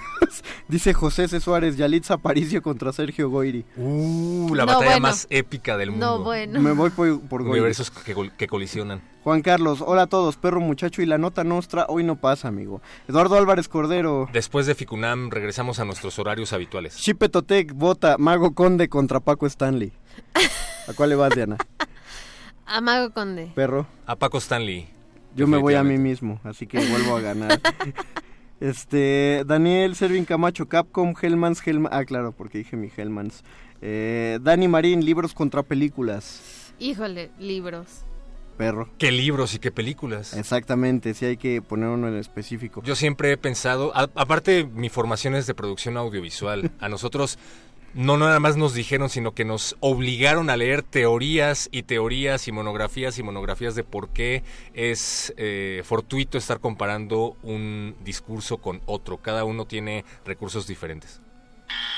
Demasiado tiempo en eso, pero bien, perro, fue, fue un buen argumento. Rápidamente, Sergio Pelosano dice, ¿Nor o Rico Pollo? Diana, Nor. perro. Eh, Rico Pollo no lo he probado, pero No. Nor dicen que es cancerígeno. Nor. Gana Nor. Dice ahora Saide, Botarga de Doctor Simi contra Botarga de Vaquita el Pura. Diana. No, Simi. No. Simi. Perro. Sí, mi... No, la Vaquita el Pura baila mejor, ¿verdad, Lalo Luis? Tú, Pero la- ¿cuántas No, ¿cómo sí, Lalo Luis? ¿Cuántas vaquitas al La ves? Vaquita el Pura perdió. Perdió, dice Apolo Degel en el, nuestro primer debate. DC Comics, el lado oscuro y el sombrío del cómic y cine. No eres un dios, ni siquiera fuiste un hombre. Batman. Ay, ni siquiera es tan oscuro. Sí, sí es oscuro, Pues pero... váyanse a ver Image, vean Dark Horse Comics. Fílmicamente DC todo, eh, todo sabía, le cuesta hacer sangrar las piedras, pero editorial televisivamente va muy para arriba. Iñor. Eduardo Álvarez Cordero, ¿no leíste mi propuesta? AMLO contra la mafia del poder. Ya, pues ya sabemos quién ganó, Eduardo Álvarez. María Salas, Mago Conde. Ah, votó por mí en el de Paco Stanley. Guso Borboa, Dios Eolo contra el Canaca. Diana. No tengo idea. ¿No tienes idea de quién es el Dios Eolo ni Yo el sé, Olo es el que les va a apagar la cámara porque es una buena persona. Sí. Pregunto. Ah, y el Kanaka, pues eh, me amarraron como puerco. Canaca. Pues el Kanaka porque murió. No, Ya murió el. Kanaka. Sí, ya sé que murió, pero fue muy heavy eso. Entonces seguramente ya es un santo. Y Dios Eolo no pudo ni apagar la cámara. Así es que Dice Daniel Servis, la vaquita al puro es mi infancia. Síganos proponiendo cuál va a ser el siguiente el siguiente duelo. Nuestro siguiente Pero, pero duelo- pónganse más. eh, O sea, si lo pudo hacer eh, una compañía de cómics en una mesa como esta y luego le sacó jugosos contratos millonarios, por ejemplo, a Terminator versus Robocop, pues ustedes también se pueden poner más creativos. Es, es verdad, es verdad, perro muchacho tiene, tiene la razón en esto. Vamos al siguiente, nos vamos a dar hasta las diez y media. No vamos a pasar más allá de las diez y media con el siguiente. Consolas, tres compañías, Nintendo, contra, con todas sus consolas, NES, Switch, etcétera. Este, Super Nintendo 64 contra Microsoft, que incluye las tres consolas Xbox, contra Sony, que incluye los cuatro y próximamente quinto PlayStation. Diana, el micrófono es tuyo. Nintendo, mucho, toda la vida. Yo casi, bueno, mi hermano siempre, este, estuvo, le pasaban sus consolas viejas los primos. Ah, perdón, perdón, eh, se me olvidó poner la votación para la transmisión Facebook Live. Si votan por Nintendo, pónganle me gusta. Si votan por Sony, me divierte. Y si votan por Xbox, me asombra. Nintendo, me gusta. Este. PlayStation, me divierte. Y Xbox, me asombra. Más Diana, perdón. continúa. Sí, y, o sea, él, él siempre jugó en las consolas de Nintendo. Yo nunca jugué, me gustaba mucho ver cómo jugaba, pero la primera consola que yo tuve y que fue mía y de ahí me seguí para el real y ahora yo quiero mi Switch. este, fue Nintendo Game Boy siempre y, y sí, eso. Muy bien, Dianita. Perro muchacho. Quiero dejar en claro que el audio que acaba de utilizar Mario Conde para cerrar esta mesa o para eh, adornarla tiene que ver con un juego de PlayStation. No, perro. ¿De dónde es? Mortal Kombat es de Super Nintendo. También está en PlayStation. Sí, pero primero empezó en Super Nintendo. No importa. Es de arcade. PlayStation ha sabido posicionarse gracias a los sellos que tiene. Pues y yo quiero dejar en claro también otra cosa. Venimos de jugar Switch y Diana se aburrió del Switch. Es verdad. Y mejor nos fuimos a jugar PlayStation, así es que creo que no hay mucho que argumentar en ese sentido. Muy bien, perro muchacho. Yo voy también sobre Nintendo. Eh, el, el- pero el único problema es que, pero sí voy a tener que reconocer que el asunto con Nintendo es que sobrevive gracias a tres franquicias. Mario. Zelda y Pokémon. Sí. Pero aún así, qué señoras franquicias. Es decir, un- no- PlayStation no ha logrado un juego que se le equipare a un Mario. El, el mejor FIFA es el peor Mario Bros. Probablemente, sí. Yo creo que de los más fuertes de Sony y más o menos. Pokémon forma poquito- parte del Producto Interno Bruto de Japón. Sí. O sea, ya que, ya que consigas eso. Pokémon superó, es, es la, el único tema que ha superado en Internet las búsquedas de Google al a, la, a la pornografía. Solo desde que, de- desde que salió Pokémon Go. Y por si no fueran suficientes estos argumentos, veo la, veo la votación de los, de los vírgenes que están viendo la transmisión en Facebook Live y hay muchas más manitas de me gusta. Entonces, ¿Más Play? Ah, No, no, el me gusta es Nintendo. Play es me divierte, ¿ves? Nadie está votando por el PlayStation, pero a nadie le gusta el PlayStation aquí.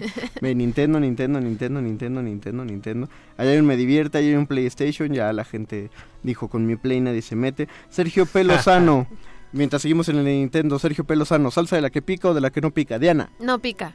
perro. De la que pica, ¿para qué demonios pides salsa? Yo digo eso, o sea, de- de que Porque no sabe, o sea, ¿qué, qué pides? O sea, no pica, pero ¿qué- ¿cómo se llama? Salsa. ¿O cómo? Chamoy. Lalo Luis, tú que tienes el voto internacional, ¿pica o no pica? Salsa picante. Ven, ¿y salsa? ¿Para bailar o...? Pues salsa? entonces salsa. Sí, ve- ve- Bueno, Venez- es que- Venezuela vota salsa. Eh, eh, Sergio fue muy específico, pero tenemos que darle espacio a Soy salsas gringa, internacionales. perdónenme, perdónenme. Vamos, vamos a detener el de las consolas aquí porque ya nos dieron otro buenísimo. Y tenemos igual todavía dos minutos y cachito para votar. Las votaciones van a empezar así. Es Punisher contra Rambo. Me gusta por Rambo, me asombra por Punisher. Voten amigos, me gusta Rambo o me asombra Punisher. Diana, Rambo Punisher. Punisher. Por...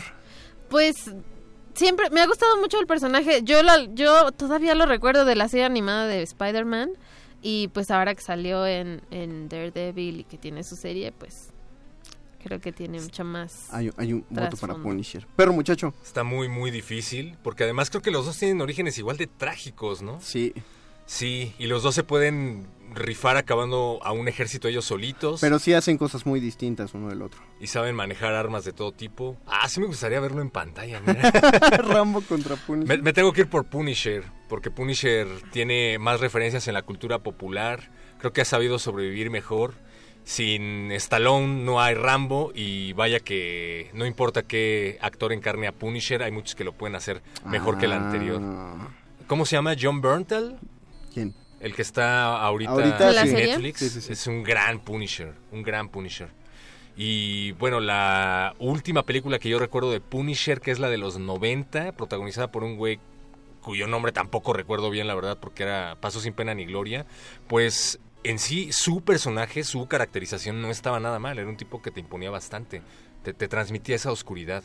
Entonces por ese lado me voy por Punisher. Aunque, aunque en la película Rambo se cierra una herida echándose gasolina y prendiéndose fuego, cauterizándose a sí mismo. o sea, es- eso, eso, es, eso le da mucho poncho. Y dispara una, una metralleta que debe ir montada en el piso, a mano limpia, o sea, sujetándolo. Una, una cosa que si le hicieras en la vida real te destruye los, los codos por la, el puro efecto latigazo. Sí voy a votar por Punisher. El Punisher se le pone al tiro al Capitán América a mano limpia, y aunque no sepa pelea. que va a perder. y no pelea. Se le pone al tiro al Capitán América y no se defiende porque es el Capitán América. Así que tenemos Sí, una decisión colectiva. Gana el Punisher en esta votación bien hecho por Punisher. Tuviste todos los votos del calabozo de los vírgenes. Llegamos a las diez y media de la noche y tenemos que hacer nuestra pausa musical. Ustedes síganos comentando sus versos por quién votan y qué es lo que opinan al respecto. Vamos a escuchar la música bien bien bien fregona que hizo Jonky XL que no es tan buen compositor pero le quedó muy bien para Batman v Superman eh, es lo a mí sí me gusta toda la película pero entre todos los comentarios si hay algo rescatable en la película es la música. Vamos a escuchar la noche de batalla entre Batman y Superman. Está en el calabozo de los vírgenes todo lo divertido va acá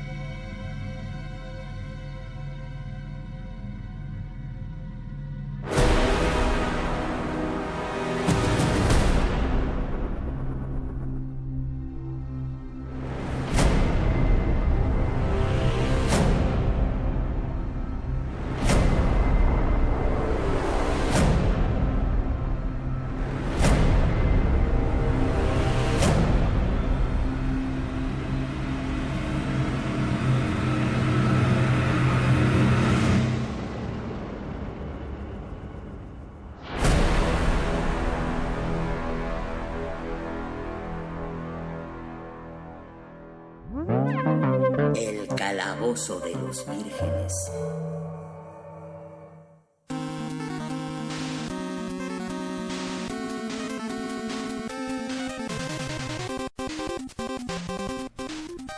Nos propone aquí Apolo Digel una votación que no nos debe llevar más de dos minutos. Él dice la WWE contra la AAA contra el Consejo Mundial de Lucha Libre. Vamos a sacar al Consejo Mundial de Lucha Libre y solo dejemos WWE contra AAA. Dianita, tienes la primera. Si votan por eh, la WWE, váyanse a, a me gusta y si votan por la AAA, me encanta. Diana. Triple A, yo quiero aprender a hacer esas mm, volteretas así bien. ¡Pah! ¿Bien cómo?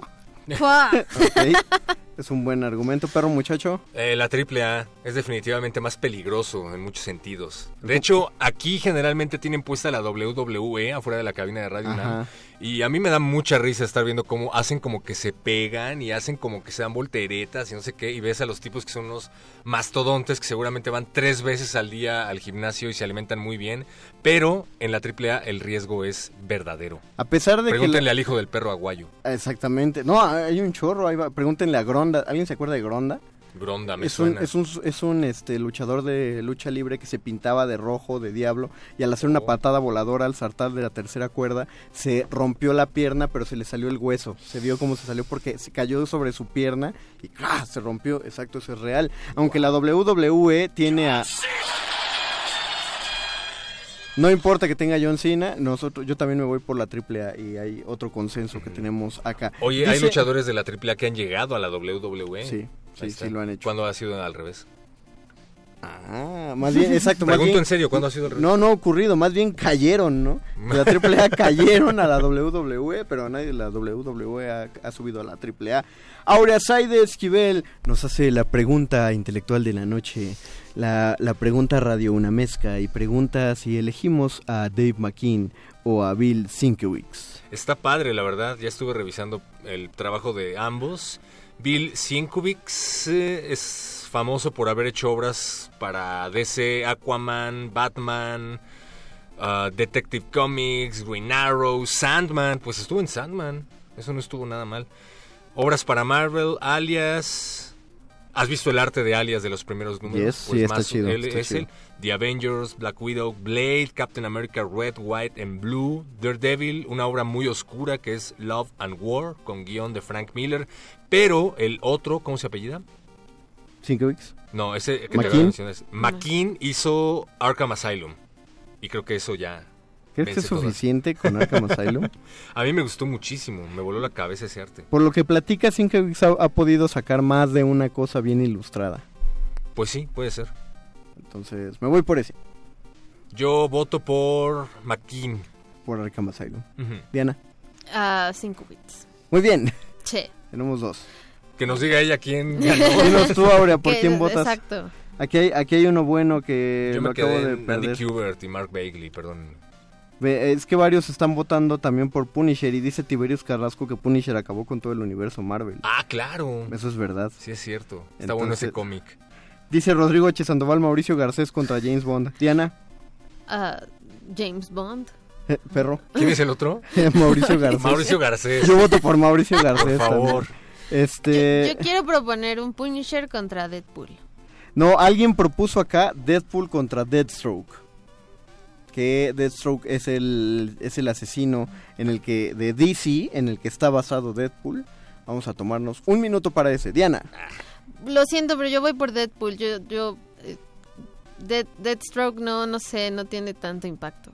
Perro. Para Sí, definitivamente. Deathstroke está padre y es un asesino medio peligroso de DC y ha estado en varias cosas, pero Deadpool es Deadpool, es súper carismático ese tío, me encanta. No, sí, yo sí voto por Deathstroke.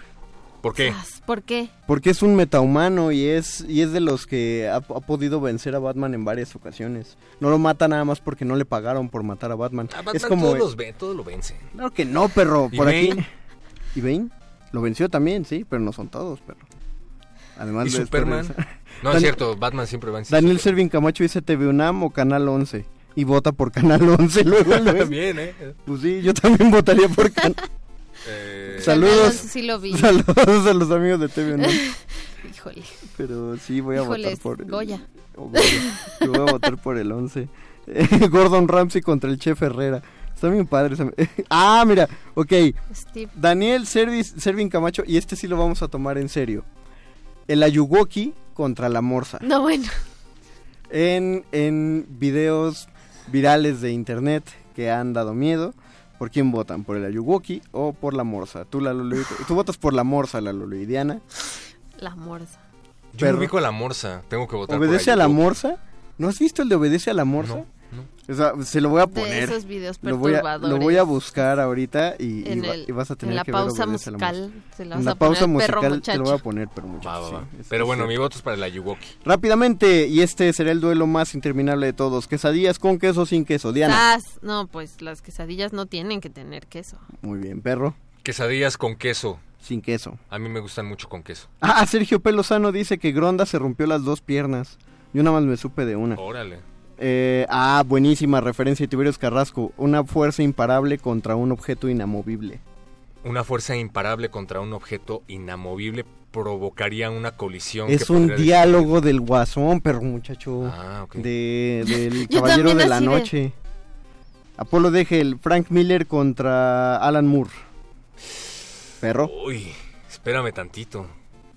Frank Miller contra Alan Moore, lo voy a pensar en voz alta. Frank Miller ha hecho cosas que a mí me han volado. Ha dibujado un chorro de veces. Spider-Man, Frank Miller. Sí, aunque la verdad el arte de Frank Miller a mí no me encanta. eh, Alan Moore no dibuja. Mm. Entonces, creo que me voy. Por mucho que amo a Alan Moore, me voy por Frank Miller. Además, Frank Miller se la pasó muy mal en Hollywood. No sé si sepan que el guion de Robocop 2 es de Frank Miller. Y lo manosearon y lo manosearon y lo manosearon hasta que terminó la porquería que apareció en pantalla. Y tuvo a bien volver a Hollywood después de muchos años para prácticamente codirigir y asesorar el guion de Sin City. Así es que después de que tuvo el mal trago se reivindicó y nos dio una de las franquicias más importantes de las últimas décadas en la pantalla grande. Así es que algo que no se atrevió a hacer Alan Moore. Alan Moore nada más ve que algo puede dejar dinero y en eso pide que quiten su nombre de ahí. Uy, perro. Te pusiste heavy. Diana, Frank Miller. por. Tú, tú, tú, tú toma el voto y No, no, no, no. preguntes. no, ¿solo quieres llevar la contra el perro o qué? No, Sí, no, ya, ya. No, no. no. ¿Y ya? No, a No vamos mí a me suena tu voto, más. Diana. me, me suena más, o sea, los nom- el nombre me suena mucho más. Como, Aparte ya no las puede ni levantar el lápiz. Alan Moore. No, Frank Miller. Ah, Alan Frank Moore Miller. nunca ha levantado un lápiz. Es cierto. Frank Miller todavía eh, lo intenta, o sea, lo hace, le quedan feísimos los monos. Vean El Caballero de la Noche 3, los minicuentos que vienen insertos de la hija de Kal-El. Me quedo, yo sí me quedo con Frank Miller por porque cuando levantaba el lápiz sí tenía, o sea, tenía unos, unos, unos trazos bien chidos. Hizo una serie de, creo, no me acuerdo si son seis u ocho, me- cómics medio gruesones que se llaman eh, Ronin y dibuja unos, pa- unos paisajes así inmensos, eh, post-apocalípticos, muy futuristas, eh, mucho detalle a pesar de que es que parece que hace esos trazos que no alza la mano en ningún momento de la página y con todo eso eh, hace unas megaciudades que no distingues bien las estructuras pero sabes que estás viendo una ciudad. Eh, entonces por por eso y aparte que la historia él, él escribió la historia y la dibujó o sea, Eso, eso lo hace un historietista muy completo. me, la- me late que sean todólogos me identifico me representan Como McFarlane. o McFarlane Fíjate, hubiera estado más interesante. Game of Thrones contra el Señor de los Anillos dice Doris Yasmín híjole. Diana Yo voy a ir Game of Thrones.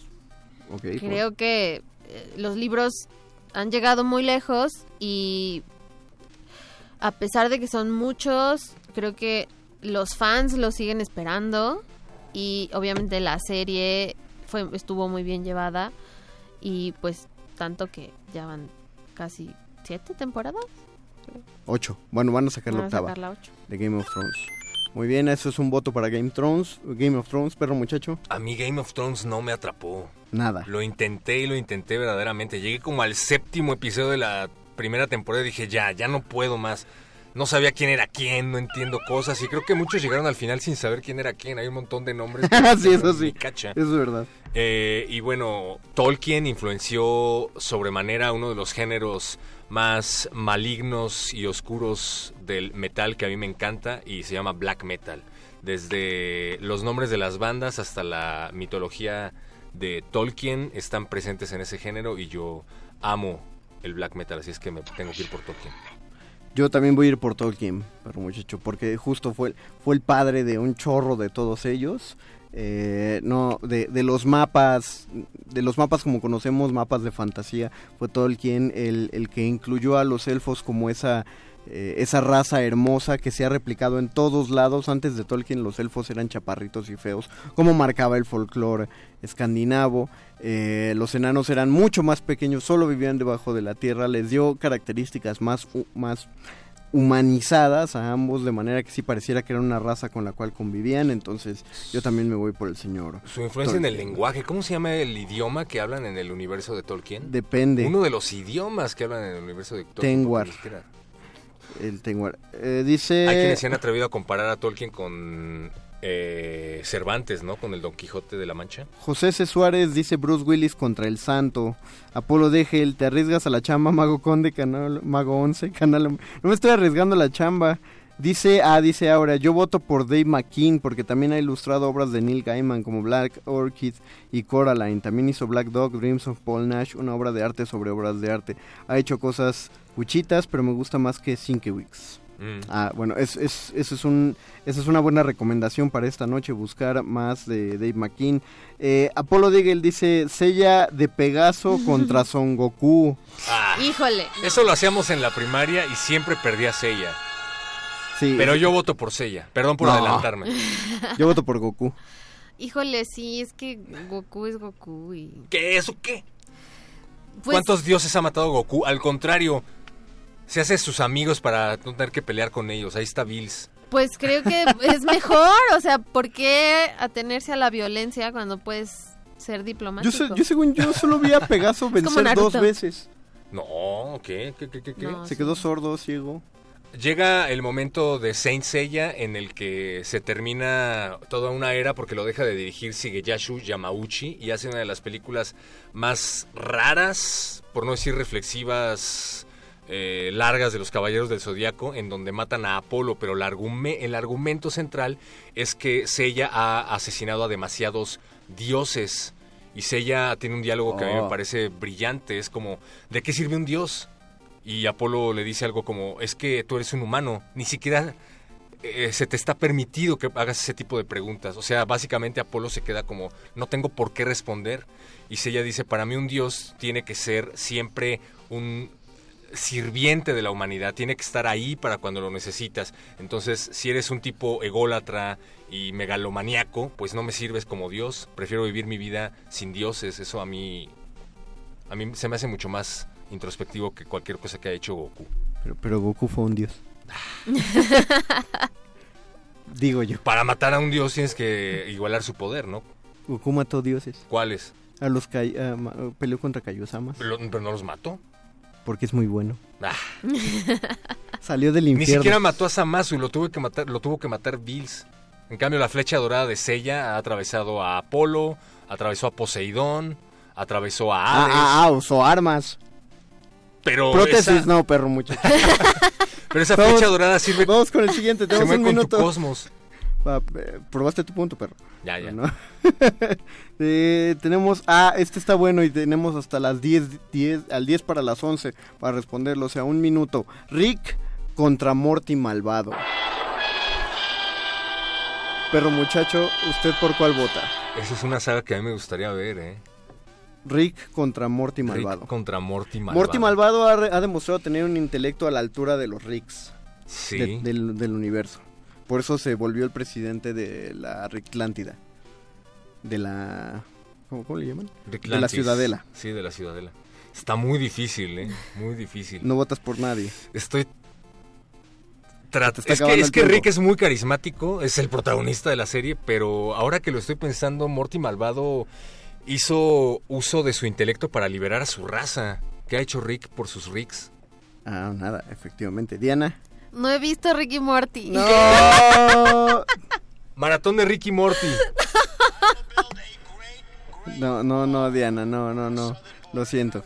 Vamos, eh, hasta, te- te- hasta pusimos a Trump sin querer. Vamos a escuchar la última rola de la noche, que es cómo se pelean todos en guerra civil. Y ya. Vamos a regresar no a votaste? despedirnos. Yo, Rick. ¿Por qué?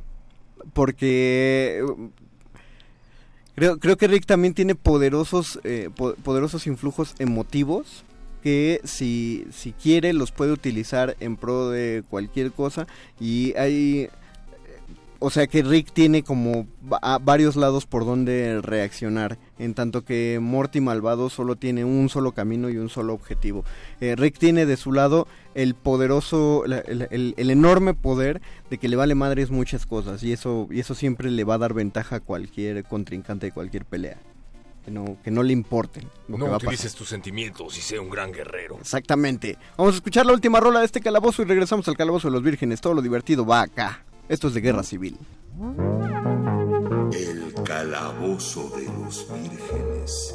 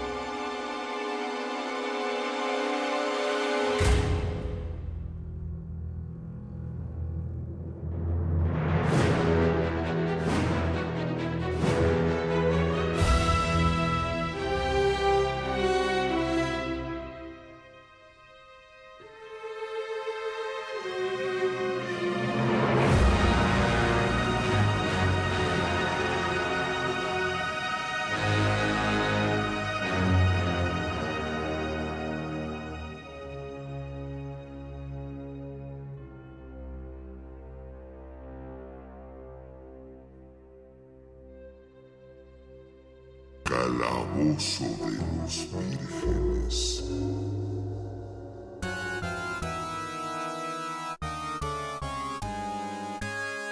La primera semana de abril, es decir, del primero al 5 de abril por esta frecuencia, no sabemos en qué, eh, a qué horario, pero del, de ese lunes a ese viernes van a sonar los cinco capítulos de Las insólitas aventuras del hombre murciélago, una producción de Radio UNAM y la cátedra extraordinaria José Emilio Pacheco de Fomento a la Lectura, eh, basando, que es nuestra versión, la versión radio una mezcla de Batman, y lo vamos a hacer en la conmemoración de los felices 80 años de Batman. Los invitamos a escucharlo de una vez, estén pendientes, falta, falta menos de un mes para que ya suene y van a escuchar muchas voces muy conocidas y familiares en esa, en esa transmisión. Preguntaron por ahí eh, un- una cosa que nos va a llevar cinco, cinco segundos de debate. Preguntan Star Trek, Star Trek contra Star Wars. Diana.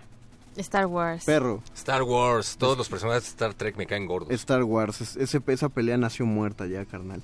Aurea Saide dice, la lengua de los elfos que vivieron con los Valar es el Quenya, los Tengwar son las letras. Ah, muchas gracias, tienes razón. Gracias. Aurea Saide. Eh, Doris Yasmin, Box Bunny, ah, se me movió el chat. Box Bunny contra Mickey Mouse. Ah, Box Bunny. Yo me, perdón, yo me voy por Mickey. Ay, Mickey muy Mouse es icónico, Pero- perdón. Pero Mickey Se Mouse en un sí es horrendo. Su voz es espantosa. La voz de Mickey Mouse es creo que de las peores.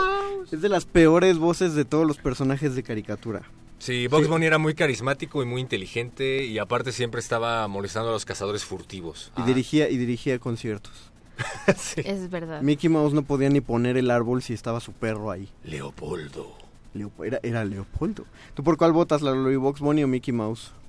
No te cohibas. Aparte a mí me llegaron a decir Box Bunny en mi infancia. Ya nos despedimos. Ya nos despedimos con esto. Agradecemos muchísimo que nos hayan acompañado en esta transmisión extraordinaria de Versus del Calabozo de los Vírgenes. Gracias Andrés Ramírez en la operación técnica. Gracias a la Lolui que estuvo en la producción. Pero no nos vamos sin que nos digas si votas por Mickey Mouse o por Box Bunny, la Lolui. Votas por Box Bunny, claro. Y es la Lolui, ¿eh? Y tiene mal gusto. No es cierto, la Lolui. Bien, Es bien hecho, bien, es el productor. Este, eh, Apolo Diggle también vota por Box Bunny. Dani Marín, Friki Plaza o, o Pika Shop. Ah, Eh, Friki Plaza, mil Pika Shop. veces. La, Friki- la, la Pika Shop huele, huele menos mal. La Friki Shop no tiene tiendas. Por casi. eso, la Friki Plaza No sí tiene nada. huele re feo. En la Friki Pero, pero sí Plaza me gusta ir, amigos, ¿eh? No me crucifiquen. Hay muy buen sushi. Eso es verdad. Eso es Y ahí verdad. encontré las Phantom Bride de Deftones. No les voy a decir qué son.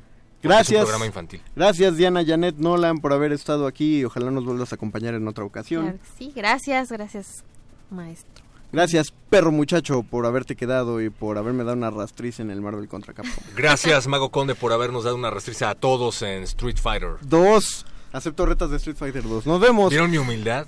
Muy bien, pero muchachos, vamos, vamos a darnos un abrazo de Acatempan, friki. Los esperamos a todos, luego nos vamos al Taco Game y echamos unas retas. Gracias, Paz. Resistencia modulada vuelve a sonar mañana en punto de las 9 de la noche por horario espectacular. Nos vemos. Adiós.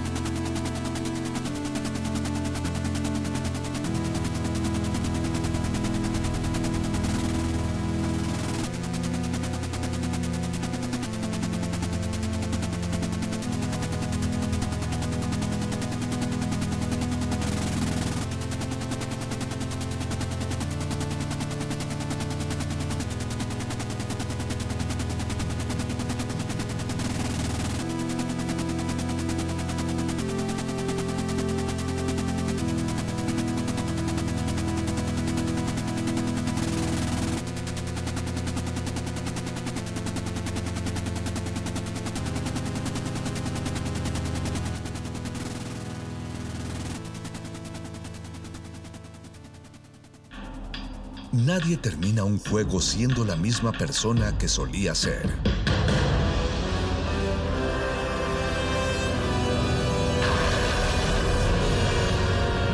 Seamos alguien más. Resistencia modulada. Como dijo el sabio Playlist Zoo, el viaje de las mil canciones empieza siempre con la primera reproducción.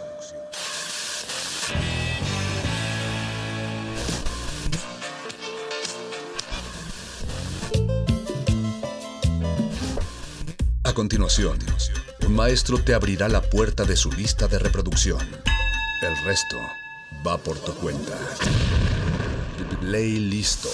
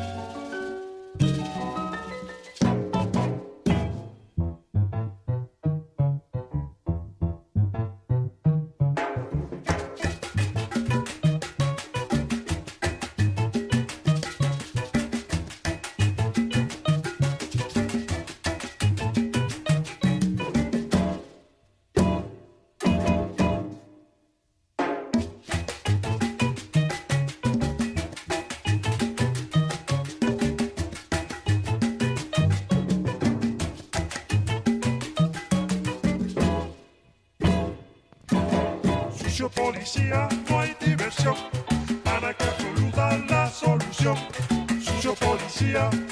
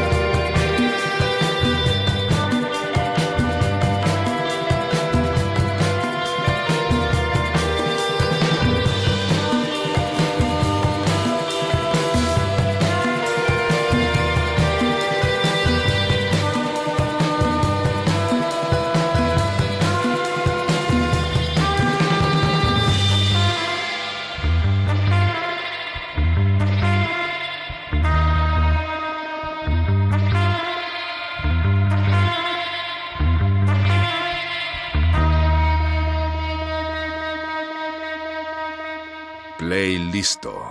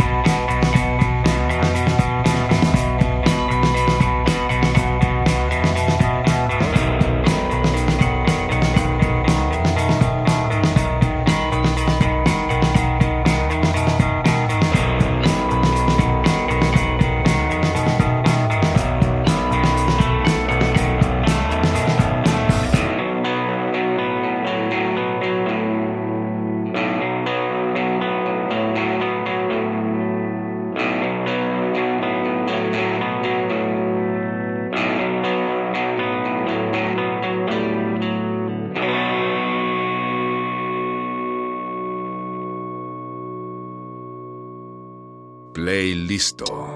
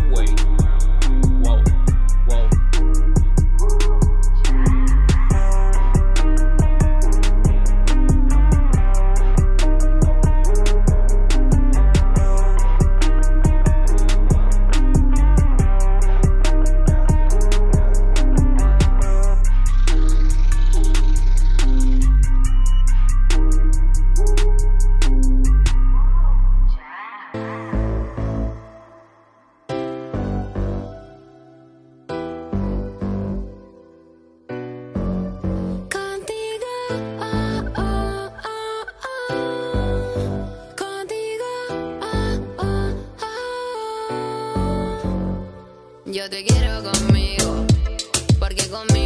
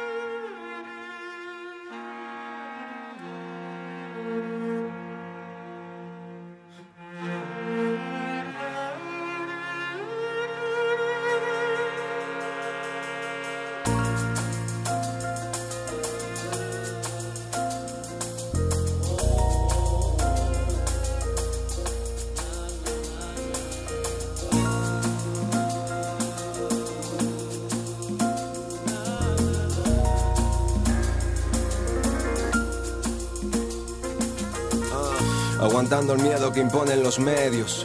¿Cuántos venderían su madre por míseros euros? Que sí que yo también los quiero y de hecho me los gano a costa de mi tiempo y un horario. De enero a enero, siempre de menos a más.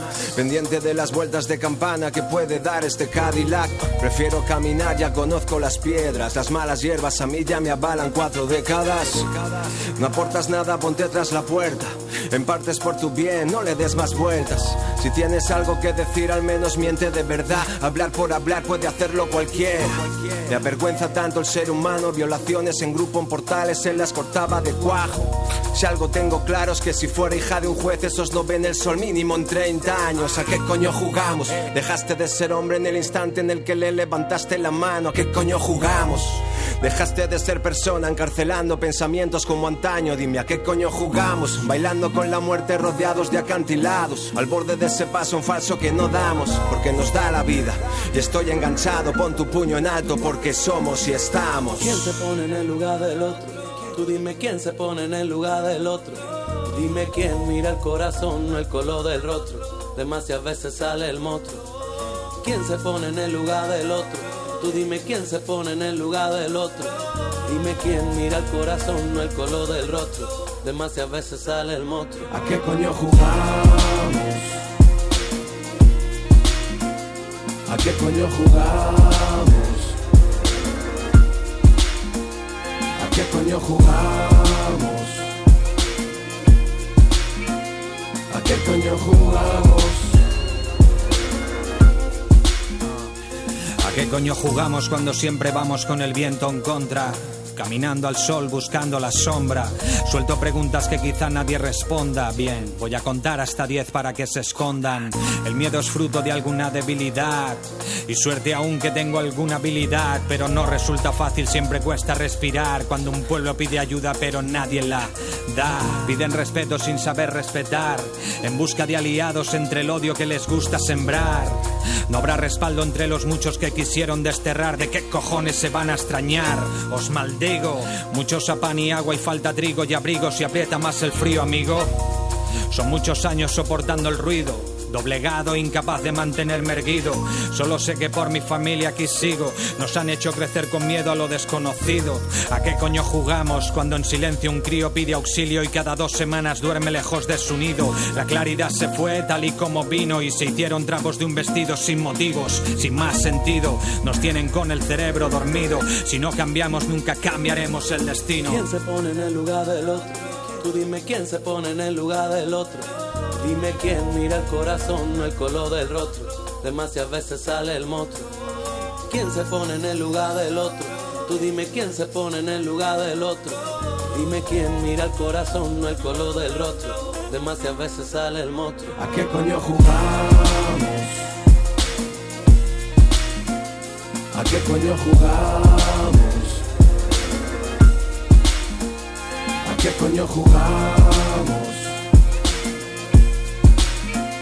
¿A qué coño jugamos?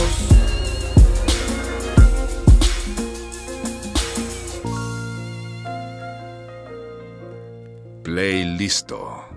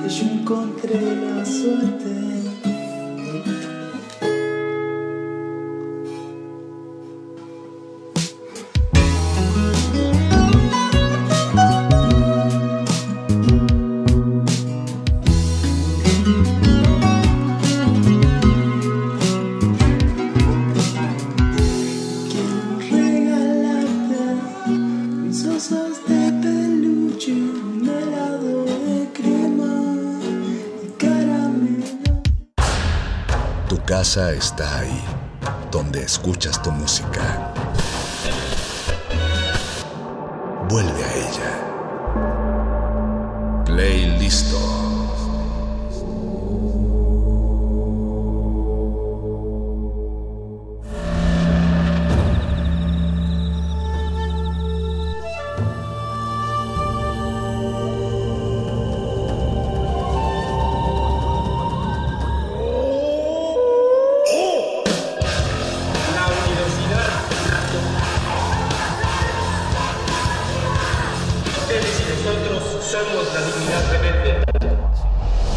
Modulada es una coproducción de Radio UNAM y El Universo.